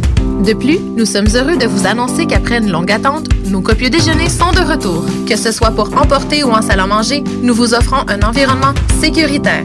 La Fromagerie Victoria, c'est la sortie idéale en famille. Maintenant, quatre succursales pour vous servir. Lévis, Saint-Nicolas, Le Bourgneuf et Galerie de la Capitale. Venez vivre l'expérience Fromagerie Victoria. Vos rôtisseries Saint-Hubert vous offrent présentement les trois saveurs du rôtisseur. Le classique poulet barbecue, le poulet piri-piri d'inspiration portugaise et le poulet indien badigeonné d'épices. Les dimanches, dès 15h, joue avec Chico des Roses et cours la chance de gagner de nombreux prix. On te promet une formule originale et divertissante et en bonus, tu peux gagner gros. Rate pas ta chance. C'est meilleur qu'avec l'Auto-Québec. Plus de 30 points de vente dans la région. Consultez la liste sur l'onglet bingo au 969fm.ca. Allô, je suis Guylaine et je voulais vous partager une expérience géniale avec l'équipe de Jean-François Morin, courtier immobilier. Nous avons essayé de vendre notre propriété depuis plus d'un an et nous n'avons pas eu de résultat que ce soit par nous-mêmes ou avec un autre courtier. Nous avions été référés à l'équipe de Jean-François Morin par des amis qui eux aussi ont vendu leur maison rapidement avec leur équipe. C'est vrai aussi qu'on voit ses affiches et son marketing puissant partout aux alentours, mais aussi sur le web. On a rencontré Jean-François et son équipe et nous nous sommes vite aperçus qu'ils étaient très différents de ce que nous avions l'habitude l'habitude de voir. Ils proposent un service professionnel, une expérience extraordinaire et on voit que leur marketing vend et que notre projet est pris entre bonnes mains. Ils sont excellents. Nous avons vendu en 13 jours à plus de 98% du prix que nous avions affiché. L'équipe de Jean-François Morin, courtier immobilier, est vraiment incroyable. C'est un gros wow pour nous. On va faire comme nos amis et on va vous référer assurément. Vous désirez de l'information sur l'immobilier, vous désirez vendre, vous désirez acheter, contactez-moi directement, Jean-François Morin, courtier immobilier chez Remax Avantage, au 418-801-8011 ou sur notre site web, jean-françois-morin.ca. Vous pouvez aussi nous joindre au 88 832 1001. CJMD. Alors, nous sommes de retour. Ça nous amène ça à 17h02 minutes et on va parler box avec euh, Kenny Victor Cherry. Bonsoir, Kenny. Bonsoir, Ken, ça va bien? Ça va magnifiquement bien, euh, Kenny. Euh, Il y a de la grosse box, enfin, qui va arriver là au Québec. bon, il n'y aura pas moyen de s'acheter des billets parce que ça va être à huis clos. Mais jusqu'à maintenant, ce qui se présente semble plutôt intéressant. Euh, je crois, à moins que je ne me trompe, que c'est pas mal de nouvellistes qui a sorti ça au cours de la dernière semaine, les, les, les, grosses nouvelles, parce que euh, le premier événement va avoir lieu à Shawinigan. Alors, je pense qu'il faut, euh, je veux lui donner le crédit au travail qu'a fait le, le, je ne sais plus c'est qui, qui cause ça pour le journal, le, journal, le, nouvelliste, mais du bon travail. On a sorti des, des, grosses nouvelles. Euh, je vous rappelle également que sur Boxing Town Québec, on parle évidemment beaucoup de boxe. Si vous voulez vous tenir à jour de ce qui se passe euh, au Québec euh, et même un peu partout dans le monde en, ce qui concerne la boxe, c'est vraiment un, bon moyen de savoir qu'est-ce qui se passe au Québec en termes de boxe. qu'est-ce que tu penses de ce qui a été annoncé concernant le retour de la boxe sur le territoire québécois? Là, on connaît un peu euh, ce qui va se passer sur cette carte-là. Il va y avoir du David Lemieux, il va y avoir du Makhmoudov, ça c'est le géant, le poids lourd qui fait peur, et il va y avoir du Lexon Mathieu. Et là, euh, on connaît leur adversaire.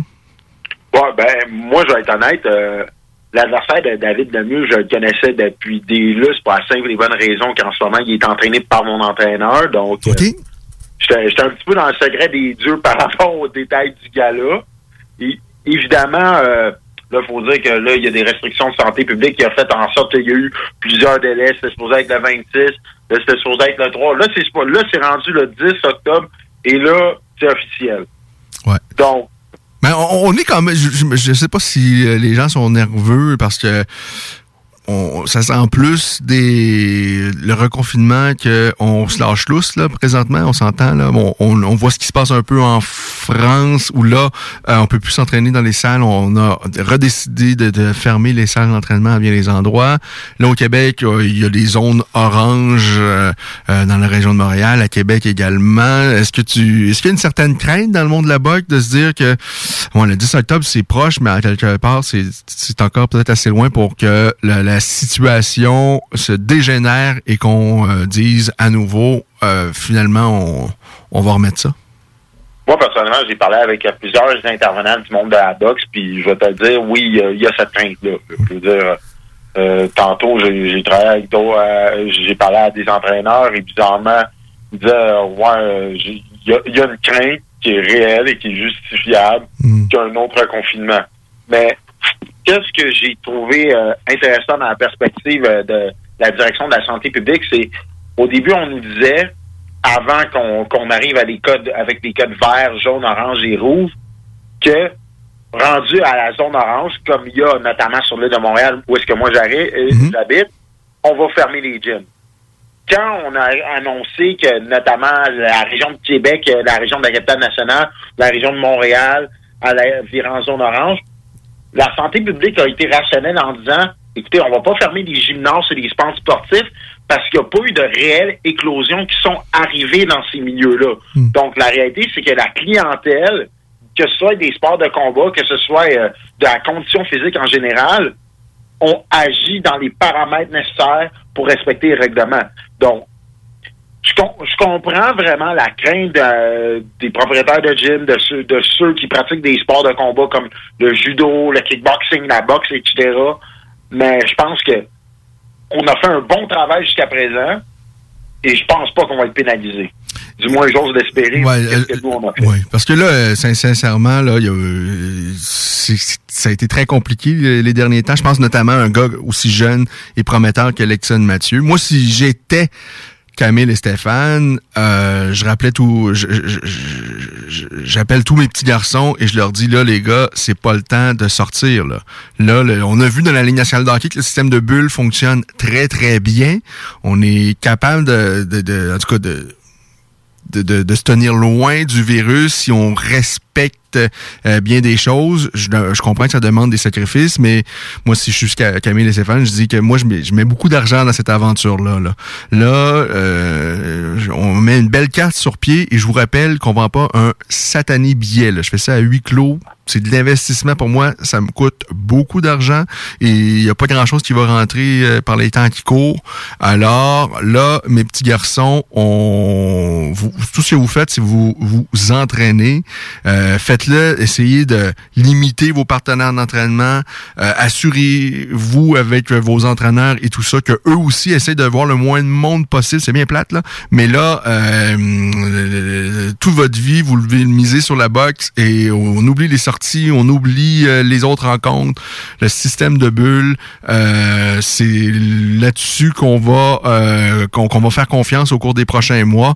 Et si vous faites ça, ben ça va peut-être nous permettre d'en organiser des galas et de- d'essayer qu'on rattrape le temps perdu. Et vous allez avoir de belles opportunités. Moi, je mets beaucoup d'argent là-dedans, mais euh, là, les, on, euh, ça, va exiger des sacrifices également de votre part. Non, t'as as totalement raison. Et je me rappelle, euh, probablement une des personnes que je respecte le plus dans, la- couverture de la boxe à Montréal, Manny Montreal, qui fait beaucoup de travail en anglais. L'autre jour, il m'a dit quelque chose, puis je pense que ça revient à ce que tu viens de dire. La COVID-19 va tuer plus de carrières que n'importe quelle n'importe quelle autre chose dans l'histoire de la boxe et peut-être même des sports de combat. C'est pour ça que justement, il faut beaucoup de discipline à l'heure actuelle de ceux qui exercent ces, ces sports-là de manière professionnelle, justement quand ils ont des opportunités telles que c'est là. Là, je, peux- là, je fais référence notamment à Alexel, David ou, euh, ou que, que ce soit François, etc. T'as pas le choix de rester discipliné parce que des occasions comme ça, t'en auras de moins en moins à l'heure actuelle avec ce qui se passe notamment au niveau de la COVID-19. On, on peut même- on peut prendre l'exemple, on s'appelle au mois de juillet, en France, ou même au mois de juin, on a décidé de déconfiner les sports, les stades de sport, tout allait bien. À la fin du mois d'août, on avait déjà des galas de boxe prévus en France. Là, on commence à reconfiner. ah oui, euh, je, je pense qu'on a vu la France a peut-être déconfiné trop rapidement.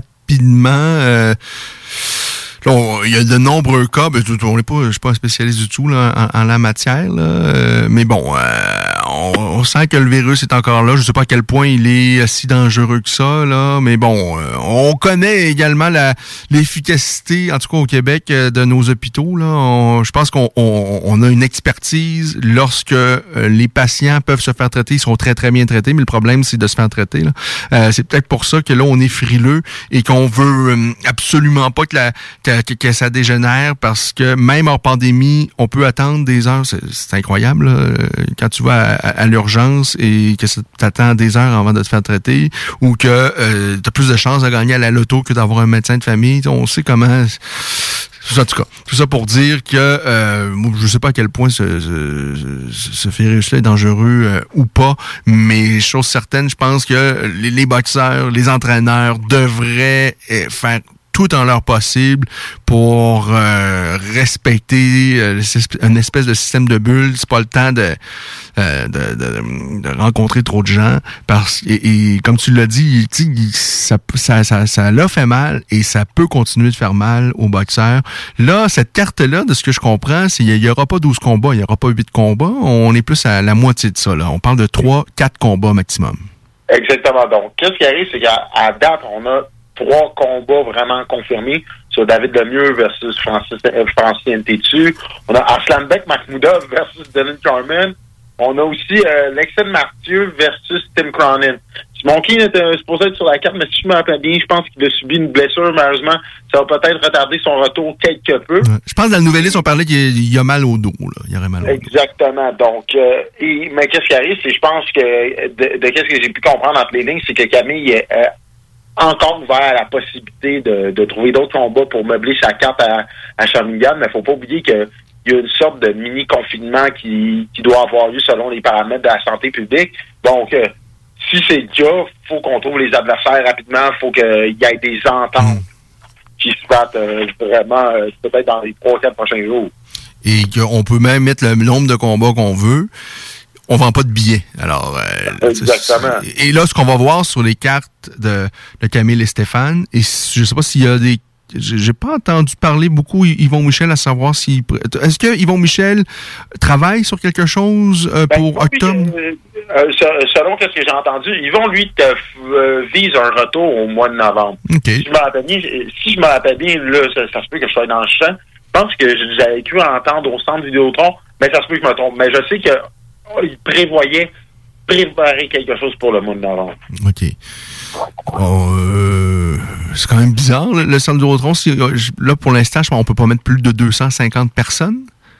Je pense pas qu'il y ait- Ouais, effectivement, mais qu'est-ce qui arrive, c'est qu'il y a aussi des, des ententes avec des. Il y a des partenariats exclusifs, comme admettons, avec euh, je pense que c'est Gestev. Ouais. Peut-être que peut-être que dans le cas présent, peut-être que ça va être vraiment un événement à 250 personnes, mais vraiment high class. Mais d'après moi, dans, dans la dans ma logique à moi, puis je pense je pense que t'es d'accord avec moi, si on est si on est si on est pour faire un événement du côté gym, ça risque d'être au casino rendu là. Ben, ça, ça me semble plus logique. Et ou sinon, il y a le Capitole également qui a été acheté par Québécois, euh, donc qui, va- qui- qui est géré par Gestev, euh, euh, qui est une belle, une toute petite salle qui pourrait peut-être être appropriée, mais le centre vidéo. Quand j'ai entendu parler de Québec, c'était peut-être plus le capital si c'est Gestev qui gère dans ce cas OK, OK. Parce que j'étais pas au courant que, que Québécois avait acheté à Stade. Ils achètent tout. Québécois est prêt à tout acheter, euh, manifestement. Le Cirque du Soleil, euh, tatati tatata. Euh, ils ont faim.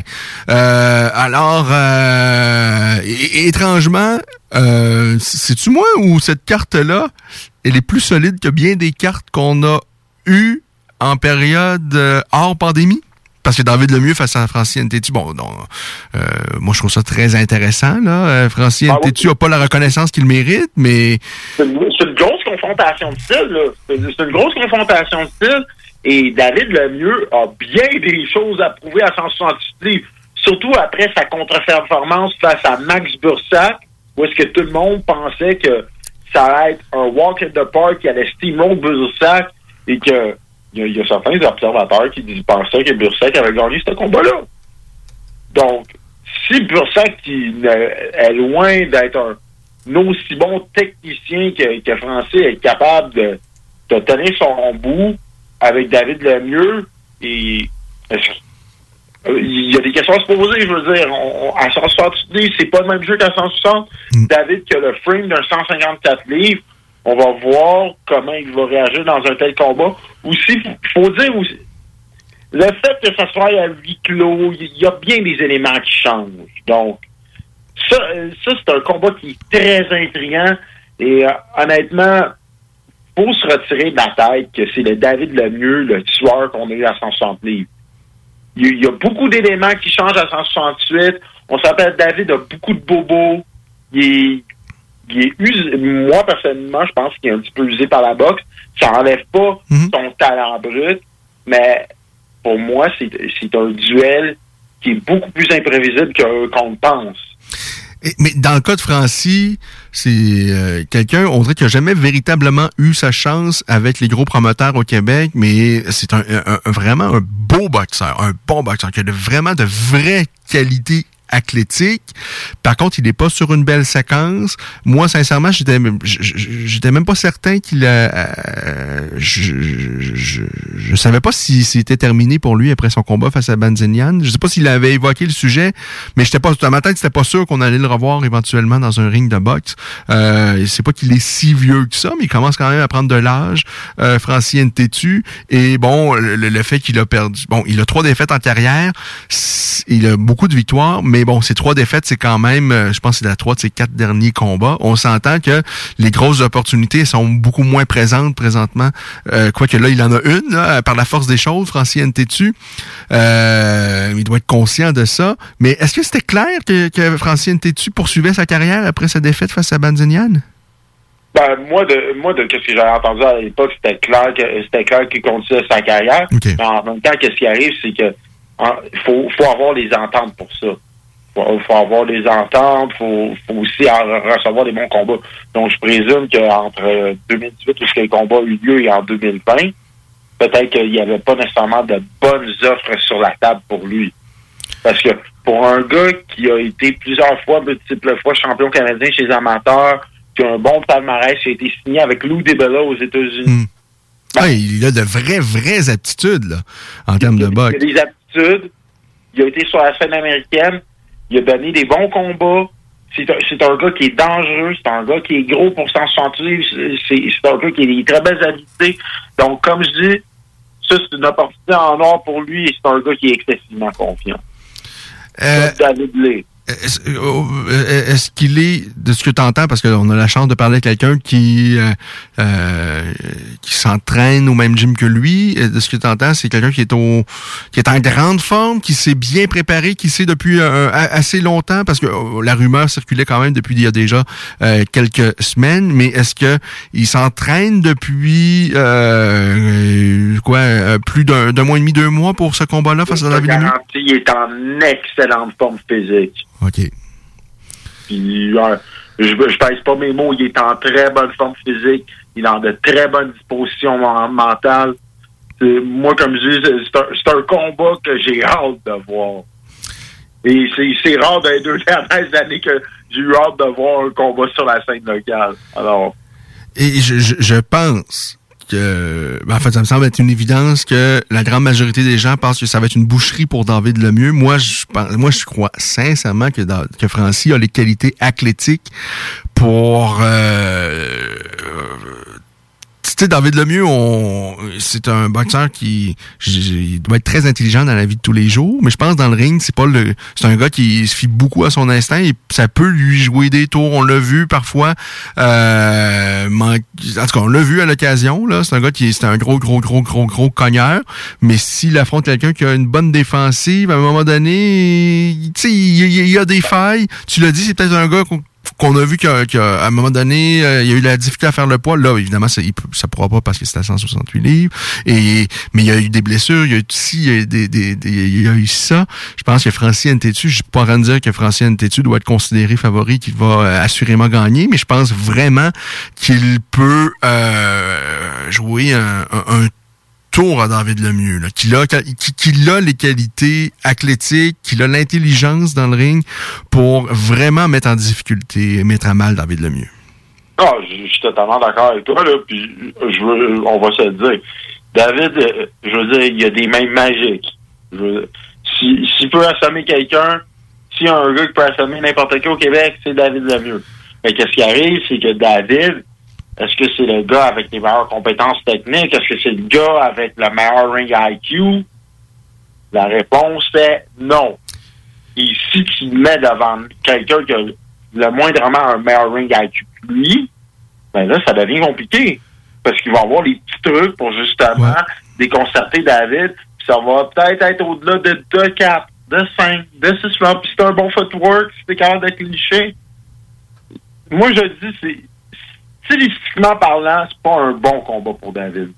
Évidemment, on- euh, la majorité des gens vont dire Ah ben c'est David Lemieux, il a une force de frappe il a été champion du monde. Oui. OK. Ben, faut, faut comprendre que stars make fight. Et moi, personnellement, sur la scène canadienne, j'aurais envoyé peut-être d'autres boxeurs devant David Lemieux que Francine Tétu. Mais vraiment, je pense qu'on est gâté. Ce combat-là va être présenté euh, sur la plateforme numérique de, de euh, Eye of the Tiger Management ou peut-être même Ouais, à- ça, oui? ça va être sur Punching Grace. Euh, vraiment, je pense que c'est peut-être l'opportunité pour ceux qui sont pas abonnés et tout ça. Et je pense qu'ils sont, vous êtes, on est quand même nombreux à pas l'être, là, je pense. là. C'est peut-être le temps là euh, d'encourager ce promoteur-là quand même qui va investir beaucoup d'argent sur cette carte-là. On- Moi, en tout cas, je trouve qu'on a quelque chose de bien là, euh, en considérant les temps qu'on traverse. Euh, il vendra pas un fichu billet là, euh, là, d'avoir droit à une belle confrontation québécoise. Je pense que c'est c'est le temps. Si vous avez un peu d'argent à investir, je pense que ça, ça en vaut la peine. Et pour parler des deux autres confrontations qui ont été annoncées, Mahmoudov face à Dylan Carmen, qu'on connaît parce qu'il a affronté à deux reprises euh, Simon Keane. Bon, on, on- on s'entend, là. il n'y a pas personne qui pense que Dylan Carmen va jouer un... va, va, va battre... Non, ça, ça, c'est- il y a beaucoup moins de chance que ça, par exemple. Mais, mais quand même, est-ce que tu crois, euh, euh, euh, est-ce que ça demeure quelque chose d'intéressant? Ben, juste pour le fait que Dylan Carmen, on- on- qu'on dise n'importe quoi sur le personnage, puis il y a bien des choses à dire sur le personnage, le gars cogne dur. Le gars, il a confiance en ses moyens, puis le gars vient pour se battre.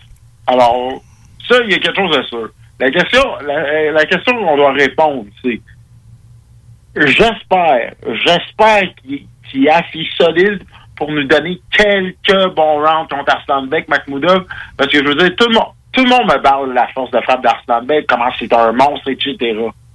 Mais j'aimerais ça le voir dans un combat de 5 ou 6 rounds où est-ce qu'ils vivent un petit peu d'adversité, où est-ce qu'on est capable d'avoir, est-ce qu'il y a le cardio pour notamment aller plus loin dans un combat?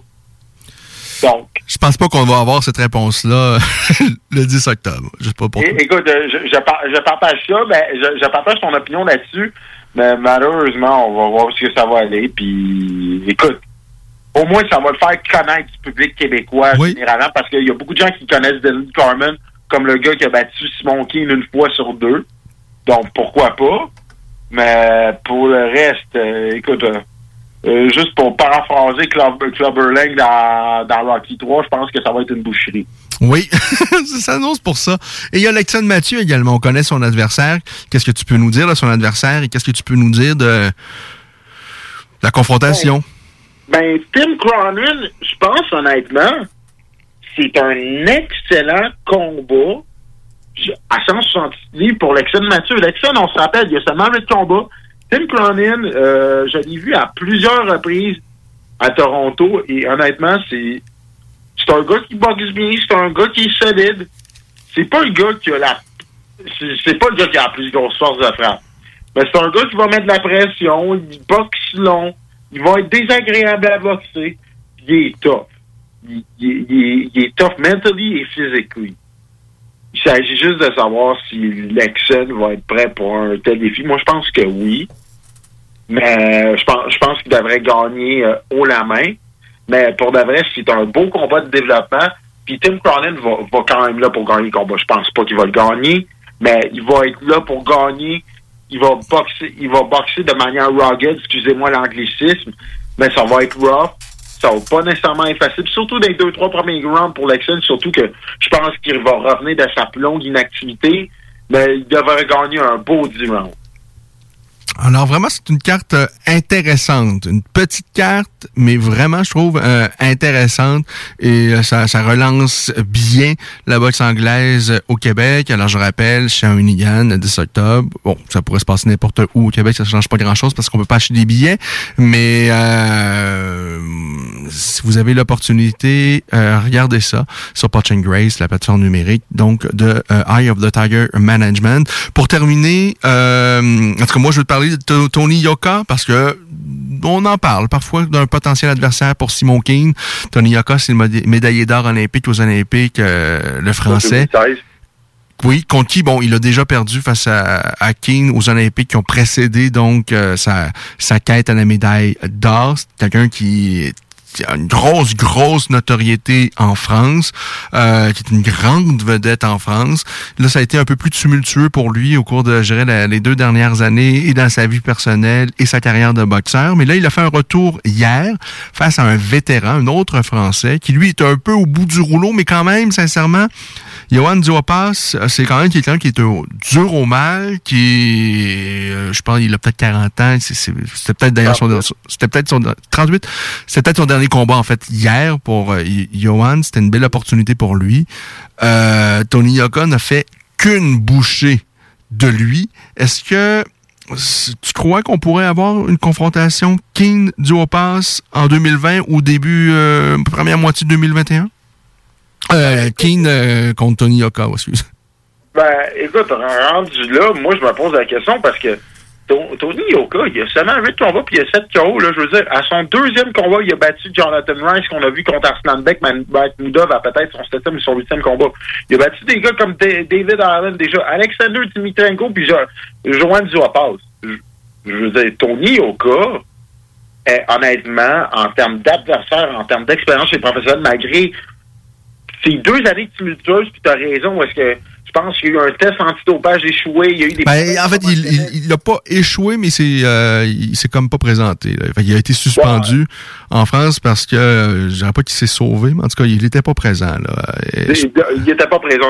Excuse-moi pour. mais, mais- mais je suis un peu d'accord avec toi. Dans notre tête, je pense qu'on peut faire le, on peut peut-être faire l'équation qu'il aurait échoué. En tout cas, peu importe là. Mais en les cas, il a été suspendu. Euh, aussi dans sa vie conjugale. En tout cas, pas tomber dans ces rumeurs là. là. Mais euh, ça a été compliqué.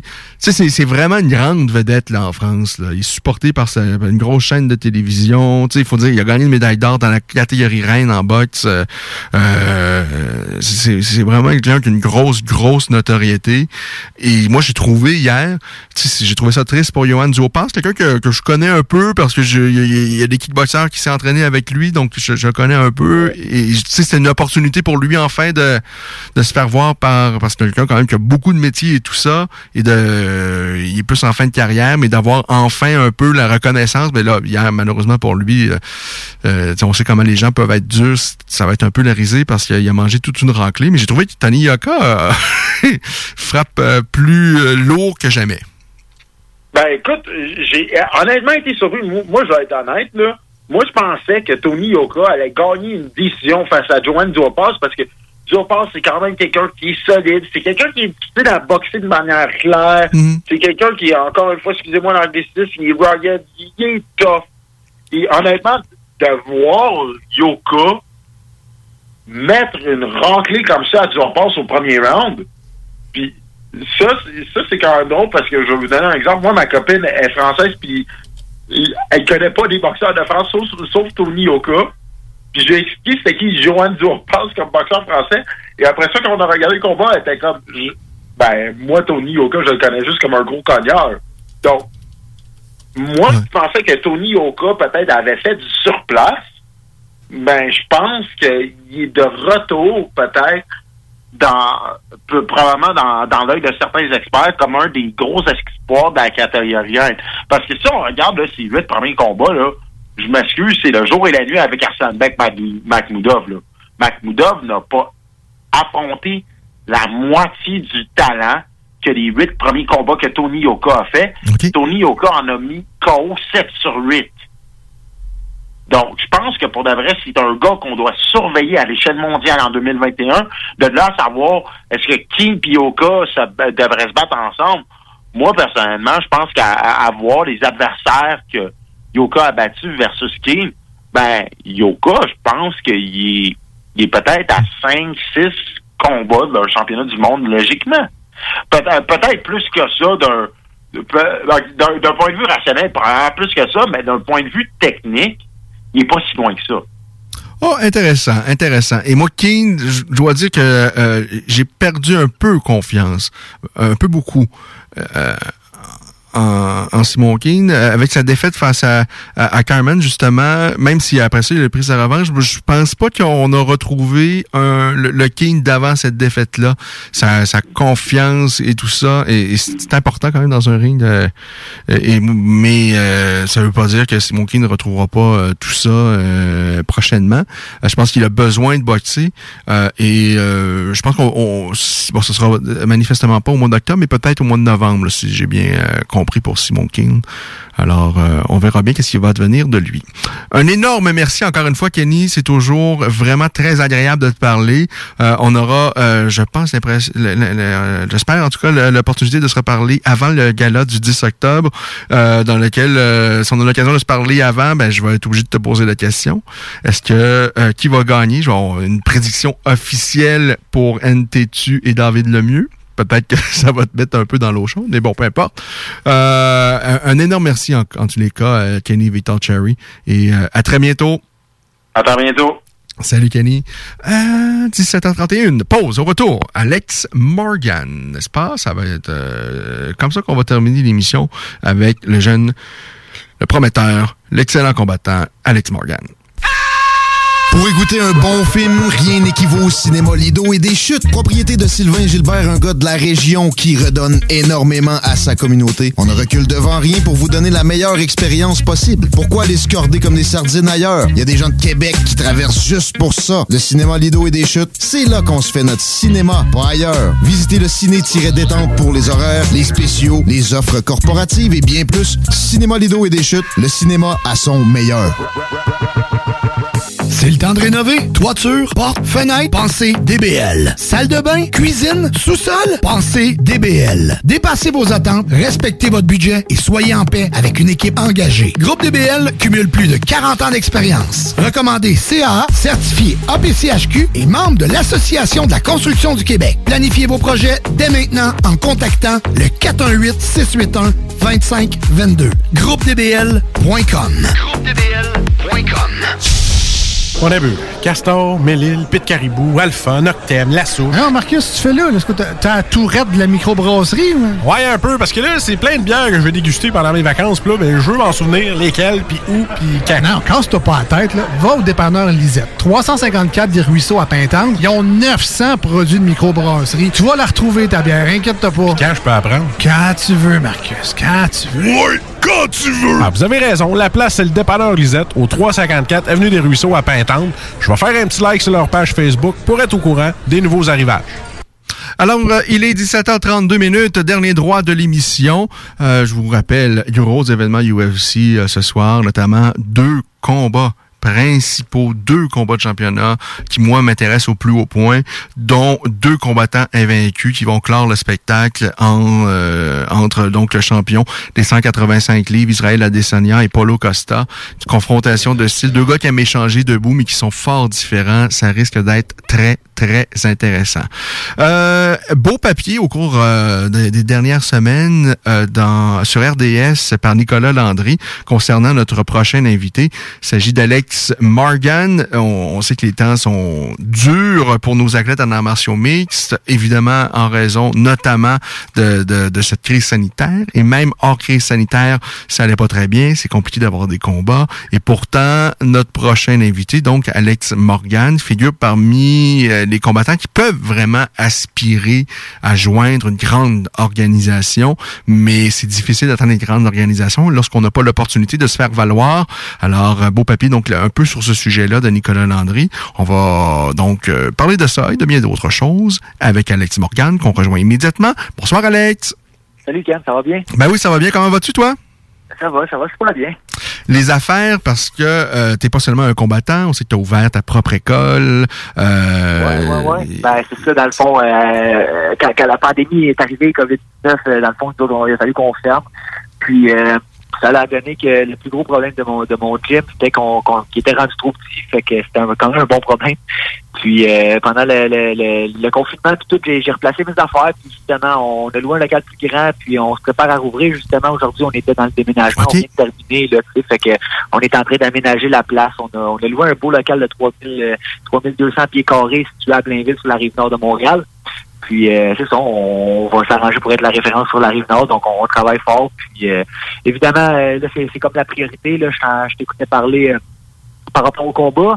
Mais euh, c'est ça, la priorité pour l'instant, c'est le gym. Euh, une fois que le gym va être seté, là, une semaine ou deux, euh, je vais me lancer à temps plein euh, dans l'entraînement. Évidemment, je m'entraîne euh, encore tous les jours. Là, une fois par jour, je prends le temps de m'entraîner. Mais euh, je vais me lancer plus en gros camp d'entraînement à partir du début octobre. là. Donc, c'est ça, c'est comme gérer les deux en même temps, là, la vie d'entrepreneur et la vie d'athlète. Fait que des fois, c'est pas facile. Ah non, c'est c'est- seulement c'est pas facile, mais là présentement c'est plus difficile que jamais parce qu'il y a tellement de choses qu'on contrôle pas lorsqu'on est un entrepreneur, mais là on contrôle plus grand chose avec ces temps incertains, vraiment. Et moi j'ai euh, j'encourage tout le monde à aller s'entraîner et tout ça. Je, le fais un peu moins présentement, mais lorsque euh, lorsque vraiment ça va être euh, le temps qu'on va ouvrir les valves là, c'est absolument euh, si vous êtes dans le coin de Blainville, il faut euh, se rendre chez chez Alex Morgan, un passionné et tout ça, et même présentement aussi, mais euh, mais euh, c'est sûr que je, je comprends il y a des gens qui sont plus réticents là à, à les côtoyer tout ça avec euh, ce- cette période-là, surtout lorsqu'on a peut-être dans sa famille des gens un peu plus susceptibles ou vulnérables et tout ça, mais euh, c'est sûr que euh, le gym Alex Morgan est un gars vraiment un, un- un passionné qui s'entraîne euh, parce qu'il parce qu'il aime ça et, et, euh, ça. Puis J'aime ça, j'aime ça. Tu sais, Ouais. j'aime, parce que j'ai- j'aime ça. Tu sais, on s'entend un, un gym, euh, c'est, c'est pas, pas une d'or, c'est, on, on peut bien vivre quand même, là. Mais je parle, je fais vraiment ça parce que j'aime ça. Je, je, prends plaisir à enseigner, je prends plaisir à être, euh, d'être, d'être dans la vie des, des, des martiaux mixtes. j'aime me battre, j'adore me battre, j'adore compétitionner. Mais c'est une passion aussi d'entraîner. C'est deux choses complètement différentes. Puis, puis j'aime ça donner mes cours de groupe. J'aime ça former des athlètes. Puis en, formant des athlètes, des fois, tu sais, avec les années, pas, ça fait six ans, un gym. Ben, je me forme des training partners aussi, tu sais. Puis, euh, tu sais, évidemment, je m'en- je m'entraîne au Tristan Montréal euh, la, la majorité du temps, mais euh, en, en ayant mon gym sur la rive nord, ça me permet de pratiquer d'autres choses. Des gars peut-être moins d'expérience. Des fois, je fais venir des gars aussi pour, pour m'aider, mais sinon, mes élèves en tant que tels sont, ils ont moins d'expérience, ça pratique des bonnes choses aussi. Puis c'est, c'est, c'est bien le fun. On s'arrange pour avoir une belle ambiance dans le gym. Puis tu sais, c'est, l'important, c'est que le monde ait du plaisir. On n'est pas obligé de développer euh, tout le temps des, des combattants, mais c'est que le monde ait du plaisir. Je pense que c'est ça le plus important. Puis euh, à date, c'est ça, c'est ça, le- c'est ça qu'on essaie de faire. Là? Ah ouais, non, euh, c'est du, plaisir, ça peut, ça peut devenir vraiment une famille. Moi, sur les tatamis, ce que je trouve beau, c'est que tout le monde est, est égal. Il n'y a pas de hiérarchie sociale, il n'y a, pas- y a pas de race, là. il n'y a pas... tu sais, ça, il y a, y a un, un- un gars ou une femme sur le tatami, puis qui donne tout ce qu'il y a dans le ventre, et qui vraiment, parfois, tu sais, euh, la grande majorité des gens, ils veulent pas faire des combats. Mais il y en a qui sont prêts quand même à se donner et à investir beaucoup là-dedans, qui veulent vraiment être le meilleur qu'ils peuvent devenir. Et euh, ce- autres, on est là pour les encadrer, Ouais. pour les aider à atteindre leur objectif. Tout le monde a des objectifs différents, justement, puis je pense que c'est important de pouvoir encadrer les gens dans différents objectifs, dans le sens qu'il y en a qui veulent peut-être juste développer de confiance sans savoir, il y en a d'autres qui euh, ils veulent juste se mettre en forme, il y en a d'autres qui veulent juste apprendre à boxer, tu sais. Fait que euh, je pense qu'il y, a- y moyen de trouver sa place. tu sais. Là, je parle de mon école, mais je parle dans toutes les écoles d'arts martiaux. ok, tu sais. Moi, moi c'est ça que je dis souvent au monde, je, je me bats un peu contre l'image que le monde honte notre sport, tu sais. Euh, dans le sens que, tu sais, on s'entend, le monde qui vient dans- essayer un, un- un cours dans un gym de combat, euh, souvent le mot qui vient en tête, c'est insécure. La personne rentre est insécure, elle sait pas, je vais-tu manger des coups de poing, est-ce que je vais être obligé de me battre, est-ce que je vais ressortir ma gamine, est-ce que je vais avoir l'air pas bon, euh. C'est ça que j'explique. Je dis, faut, faut que tu commences en quelque part, puis nous j'explique ça à mes élèves plus avancés, tu sais. Allez les voir, les débutants, allez les voir, les nouveaux, ils ont, ils ont besoin de se, faire intégrer. Puis une fois qu'ils goûtent à ça, puis qu'ils voient qu'il y a une belle ambiance dans le gym, que euh, le monde sont là pour avoir du plaisir, puis que les, les plus avancés, au contraire de, de- d'être fraîchis, sont un, puis ils aident justement les plus, les plus débutants. C'est là que ça crée une belle ambiance, puis c'est là que le monde revient, puis c'est là que ça fait que tu formes des bons combattants, parce que la- dans le sens que s'il y a quelqu'un qui rentre dans ton gym, peut-être qu'il peut être le prochain Georges Saint-Pierre, puis euh, juste parce qu'il a fait un sparring au mauvais moment, il a mangé un coup, il a, il a eu mal, il reviendra jamais. tu sais. Ah, Fait que je pense que c'est- bien important de, de, de, de prendre soin de la, de la clientèle. Puis je pense que, tu sais, justement, quand quelqu'un vient dans ton gym, faut que tu oublies qu'il qu'il les sais. C'est quelqu'un qui veut venir s'entraîner. Puis la plupart du monde qui font des combats, euh, c'est pas le gars qui va rentrer dans le gym et va dire moi je veux me battre. Non, non, c'est un gars qui vient pour s'entraîner. Puis finalement, après une couple de mois, il fait hey, j'aimerais peut-être ça, tu sais, essayer de, la, de sparrer. Après Ouais. ça, Ah, j'aimerais peut-être ça, essayer de faire un combat. Tu sais. Faut pas pousser le monde vers la compétition. Puis je pense que c'est ça le plus important. C'est vraiment on les on les pousse à, à- à aller dans leurs objectifs. Non, c'est souvent, t'as raison, là. Souvent, celui qui arrive avec un chandail UFC qui est, qui est prêt à en découdre, il arrive au gym et tout ça. Lui, il repart souvent penaud. En tout cas, moi, à l'époque, euh, c'était ça, là. Le gars qui arrivait comme ça puis qui pensait, euh, là, euh, je fais mes, mes pré-débuts pour aller joindre l'UFC. Lui, on, lui, souvent, les meilleurs lui chauffaient un peu plus les, les oreilles, pour qu'il comprenne un peu dans, et, souvent, on le reveille. On, on, on, on, on le voyait une fois, puis après ça, c'est bye. C'est ça, exact. Puis, tu sais, c'est comme c'est con à dire, mais en un certain un certain sens, tu sais, là, on parle de- certaine personnalité, là, c'est rare que ça l'arrive, là, mais une personnalité comme ça qui rentre puis qui, qui, qui est trop euh, euh, tête enflée puis qui veut juste se battre, souvent ne fait pas dans un gym d'arts martiaux, tu sais. C'est comme les valeurs sont pas associées à ce type de caractère-là. Fait que soit qu'il change ou soit s'en va. C'est ça, il faut que tu comprennes que tes partenaires d'entraînement, c'est ceux qui vont t'aider à devenir meilleur. Il il y a une forme de respect, là. Tu sais, on, on peut se donner au meilleur de soi-même, là, puis euh, tout ça, puis il y a une compétition, euh, et, mais euh, ça se fait respectueusement. Et puis, c'est ça. Euh, non, euh, vraiment, je pense que il y a tellement de beaux liens qu'on peut euh, construire en- en- en- dans, dans un gym d'arts martiaux. euh, et- Ben oui, ben oui. c'est vraiment un centre où on peut s'épanouir à plein de niveaux.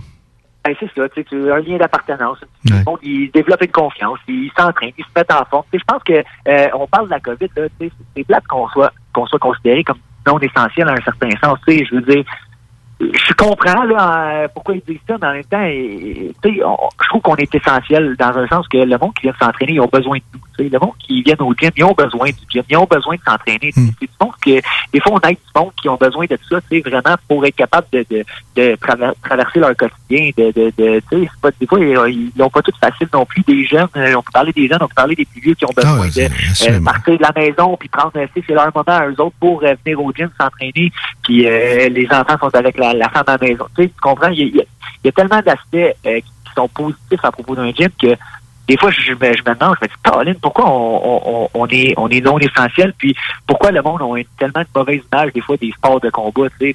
C'est- pour ça que je me bats, moi. C'est vraiment pour amener la belle image des, des arts martiaux mixtes sur la rive nord, puis montrer au monde que c'est accessible à tout le monde, puis que, tu sais, dans le fond, nous autres, on, on est là pour, pour être bénéfique pour les gens, tu sais. C'est ça.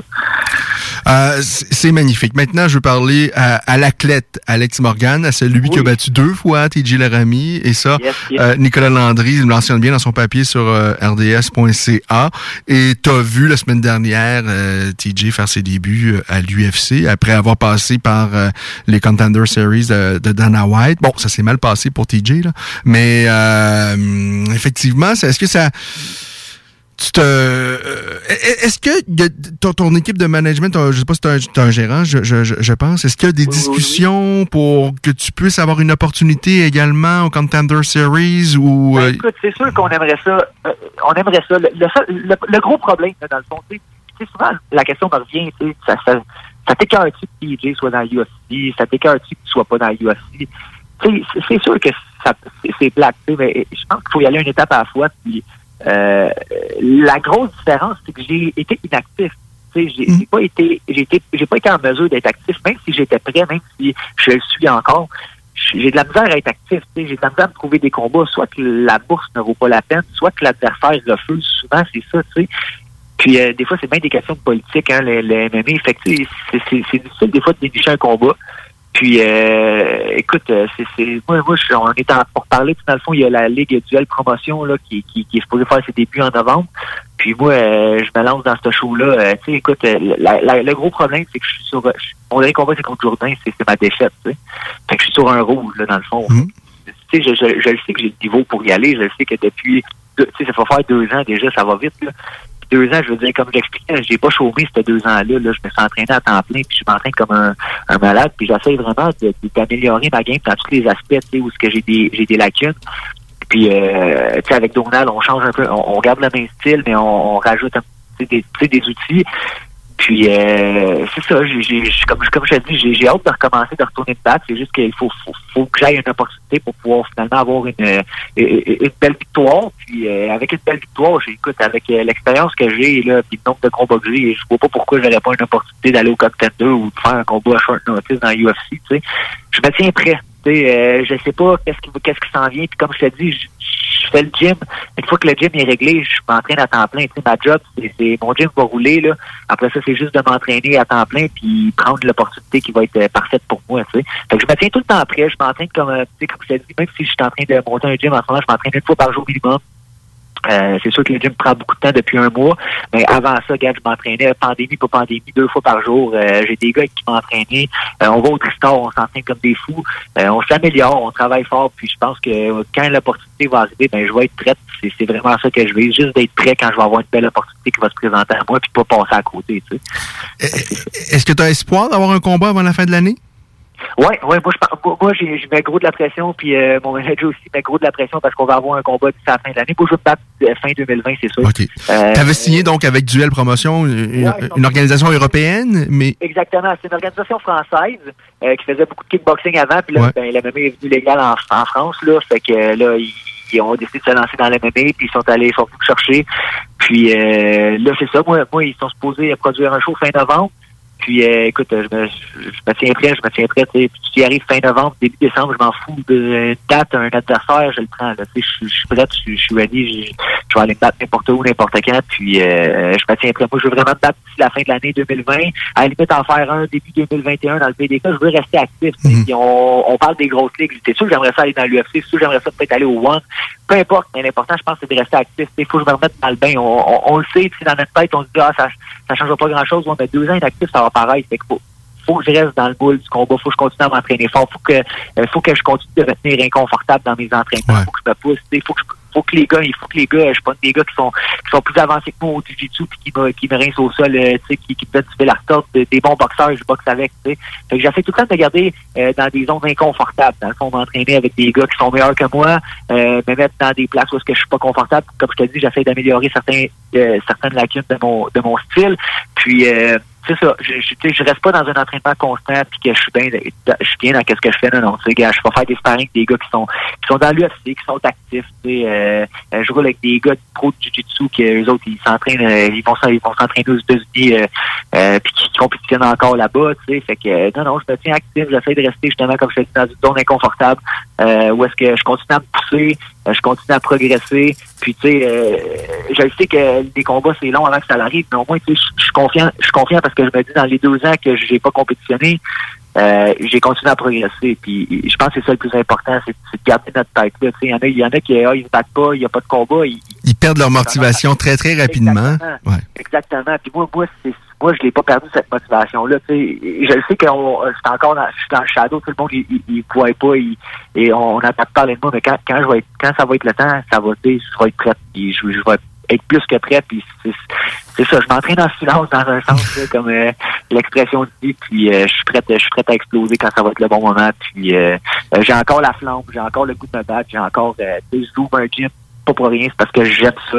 Euh, je le fais, je le fais pour moi, je le fais parce que j'aime ça, je le fais parce que j'ai envie de, de continuer de me battre. Puis je suis pas démotivé, j'ai le goût de me battre, j'ai le goût de m'entraîner, j'ai le goût. euh, fait que c'est ça, on se garde en forme, je me, je me tiens prêt pour une grosse opportunité. Puis quand l'opportunité viendra, ben je vais, euh, je vais tout faire pour être capable de, passer au travers puis de- d'atteindre mes objectifs. Alors, cette flamme-là, cette passion-là, on l'entend, Alex Morgan. Est-ce que T'as entendu quelque chose? Est-ce qu'il y a des possibilités au Québec? On sent que c'est là, c'est évidemment c'est plus incertain que jamais. Euh, Il y a rien, en tout cas de, de mon côté, je vois pas rien de concret se dessiner présentement sur le territoire québécois. Mais peut-être que toi, t'as as quelque chose qui te laisse peut-être espérer qu'il pourrait y avoir quelque chose qui, qui te soit proposé, qui te donne l'opportunité de de, de, de de revenir dans la cage au Québec? Au Québec, je, je, en tout cas, regarde, je, je, je sais qu'il y a, il y, a, il y a un pourparler pour euh, une ligue qui va arriver euh, en 2021. Euh, mais sauf que, écoute, c'est- c'est loin 2021, tu sais, il peut s'en passer des affaires. Fait que, je me suis pas vraiment sur le Québec pour, euh, pour battre bientôt. Je pense que ce serait l'é- c'est l'été, hein, 2021 là. Oui, Ouais, c'est c'est ça. 2021, c'est ça qui est prévu. Tu sais, euh, j'ai pas plus d'informations. Dans le fond, c'est même mon manager qui s'occupe de, de, de, de, cette organisation-là. Mais je sais qu'il y a quelque chose qui s'en vient au Québec, il y a quelque chose qui est, en- qui est en pour parler. C'est sûr que la pandémie, ça l'aide pas. Tu sais, les règles à suivre, combien de temps ça va durer, on ne sait pas. Est-ce que dans un an, ils vont avoir fermé deux fois? Est-ce qu'ils vont avoir laissé euh, plus de gens rentrer dans une salle? Comment qu'on va s'organiser? Comment les, les- Je ne sais pas, tu sais. Mais c'est pour ça que, je- comme je dis, j'essaie de... Je, j'ai- tellement été déçu avec, euh, avec euh, regarde, euh, tes coachs, t'as supposé te battre contre Nathan Maness, ça m'a tellement déçu de, de, de- d'attendre après un combat, tu sais, de, Ouais, non, de- c'est- frustrant.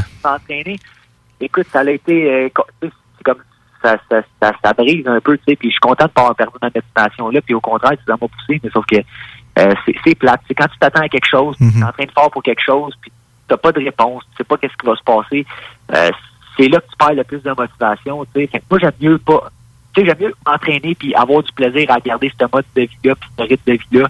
Dans le sens que je sais qu'il y a quelque chose qui va s'en venir, je sais pas quand, mais je me tiens prêt, tu sais, puis j'aime mieux pas me faire d'idée. Comme ça, quand ça va arriver, je vais dire, ah, tabarouette, belle opportunité, c'est cool, je me prépare pour ça, puis c'est fait, tu sais.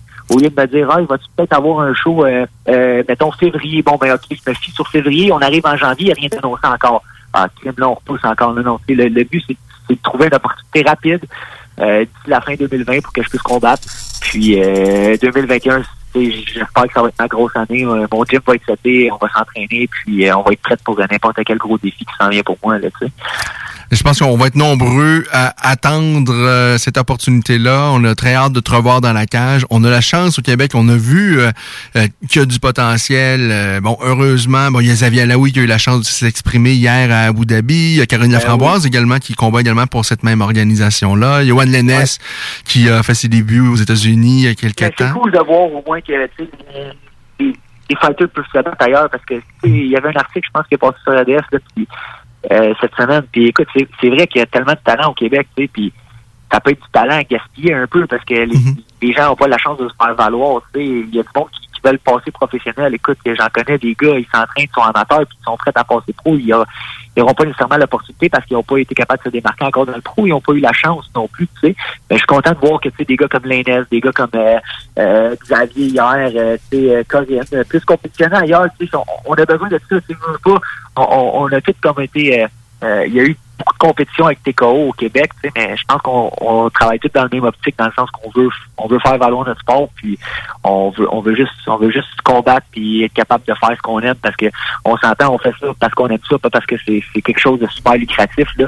Puis euh, j'espère j'espère vraiment qu'il va y avoir une organisation au Québec qui va pouvoir euh, shiner encore. TKO a été euh, super, super euh, bon pendant le temps qu'il était là. Puis c'est c'est de valeur que ça soit parti parce qu'on avait une des plus belles organisations nord-américaines à Montréal.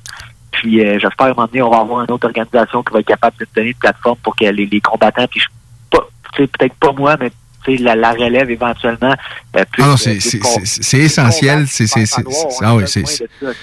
Même l'amateur, illégal. c'est- Il faut que les gars se battent amateur pour se battre pro. On est en train de tuer le sport. Ah non, c'est ridicule. Comment qu'on peut permettre comment qu'on peut permettre l'expression d'un combat professionnellement parlant, mais dire vous pouvez pas vous battre en amateur, ça n'a aucun sens. C'est ça. Fait que, je pense qu'il y a quelque chose qui, il y a quelque chose qu'il faut qu'il soit fait là, Mm. à ce niveau-là, tu sais. Puis, euh, euh, quitte à ce que, regarde, là, ils font, là, ils font des tests, euh, tu sais, il faut, faut, faut que ça bouge, faut que, faut qu'il y ait quelque chose qui se passe. Puis, même quand, quand tout était légal, tu sais, l'amateur, c'était comme une zone grise. On a encore des problèmes avec ça. Tu sais, je peux pas croire que rendu en 2020, on a des problèmes à faire valoir une ligue de combat amateur. Je veux dire, de sport, il évolue. Là, on n'est pas en 90 où que le monde il se frappe dans la face, pas de gants là, non plus. Là, tu sais, on, on est en 2020, le sport est évolué. Là, c'est un des plus gros sports, euh, une des plus grosses organisations euh, sur la planète euh, euh, en termes de sport. Tu sais, je veux dire, le, le sport, il est connu.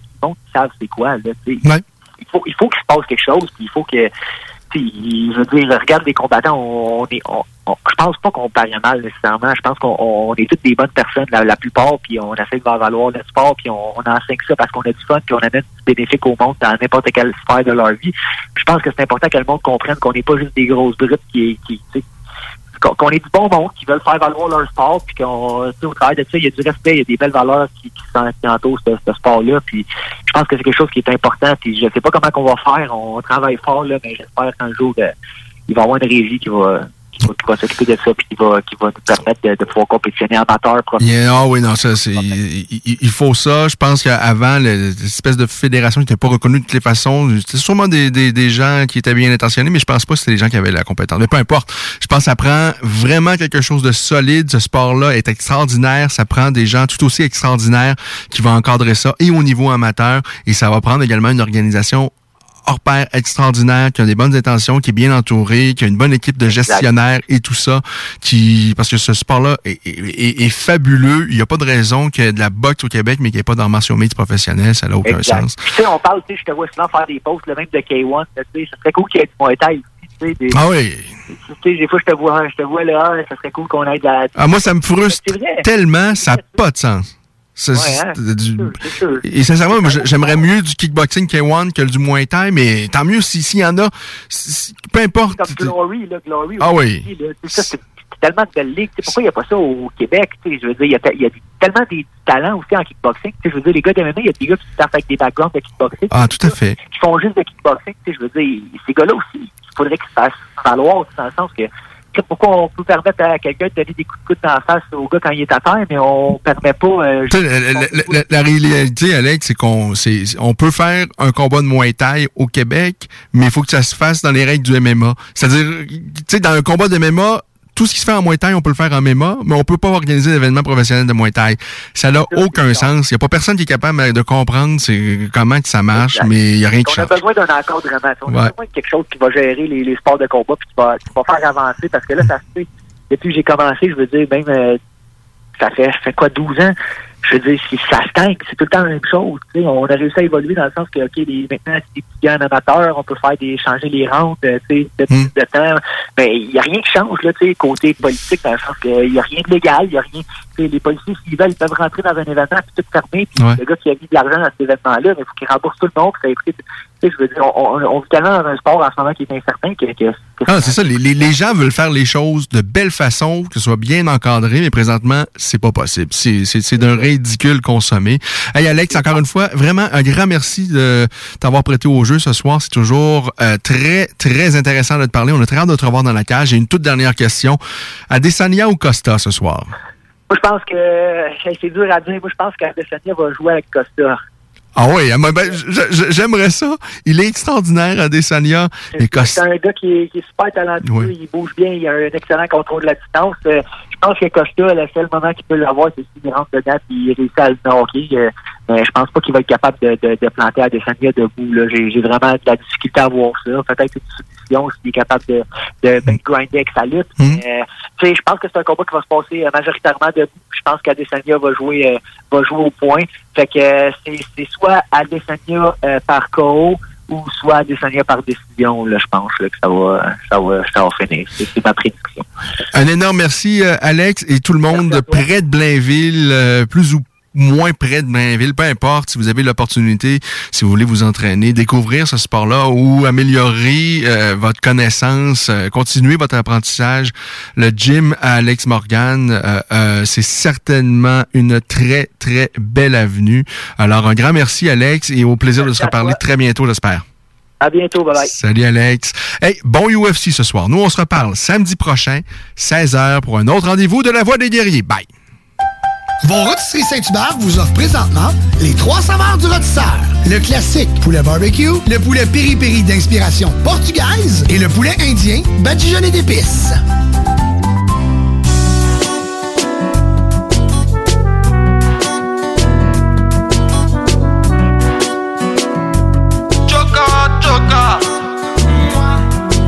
96.9, la radio de Lévis. Vous cherchez un emploi? Bimbo Canada a quelques places encore disponibles pour compléter l'équipe.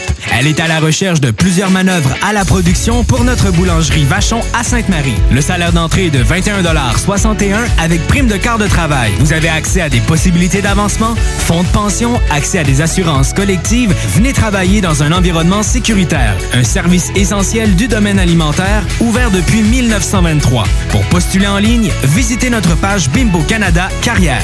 Je me demande quel est le plus beau magasin de bière de microbrasserie de la région. Eh, la boîte à bière, c'est plus de 1200 sortes de bière sur les tablettes. Oh, oui, t'as bien compris. 1200 sortes de bière. Frank, Frank, Frank. La boîte à bière, 1209, route de l'église à Sainte-Foy, près de l'intersection avec Laurier. Viens découvrir des bières de partout au Québec, dont plusieurs qu'on trouve nulle part ailleurs et les meilleurs conseillers possibles. La boîte à bière, ouvert 7 jours sur 7, 10h à 23h. On a bu Castor, Mélile, Pit Caribou, Alpha, Noctem, Lasso. Non, Marcus, tu fais là? Est-ce que t'as t'as la tourette de la microbrasserie? ou- Ouais, un peu, parce que là, c'est plein de bières que je vais déguster pendant mes vacances. Puis là, ben, je veux m'en souvenir lesquelles, puis où, puis quand. Non, casse-toi pas la tête, là. Va au dépanneur Lisette. 354 des Ruisseaux à Pintante. Ils ont 900 produits de microbrasserie. Tu vas la retrouver, ta bière. Inquiète-toi pas. Quand je peux apprendre? Quand tu veux, Marcus. Quand tu veux. Ouais, quand tu veux! Ah, vous avez raison. La place, c'est le dépanneur Lisette, au 354 Avenue des Ruisseaux à Pintante. Je vais faire un petit like sur leur page Facebook pour être au courant des nouveaux arrivages. Hey, salut la gang, je veux vous parler de Clôture Terrien. Clôture Terrien, c'est une entreprise de Québec avec plus de 15 ans d'expérience. Mom deserves the best, and there's no better place to shop for Mother's Day than Whole Foods Market. They're your destination for unbeatable savings, from premium gifts to show-stopping flowers and irresistible desserts. Start by saving 33% with Prime on all body care and candles. Then get a 15-stem bunch of tulips for just $9.99 each with Prime. Round out Mom's menu with festive rosé, irresistible berry chantilly cake, and more special treats. Come celebrate Mother's Day at Whole Foods Market.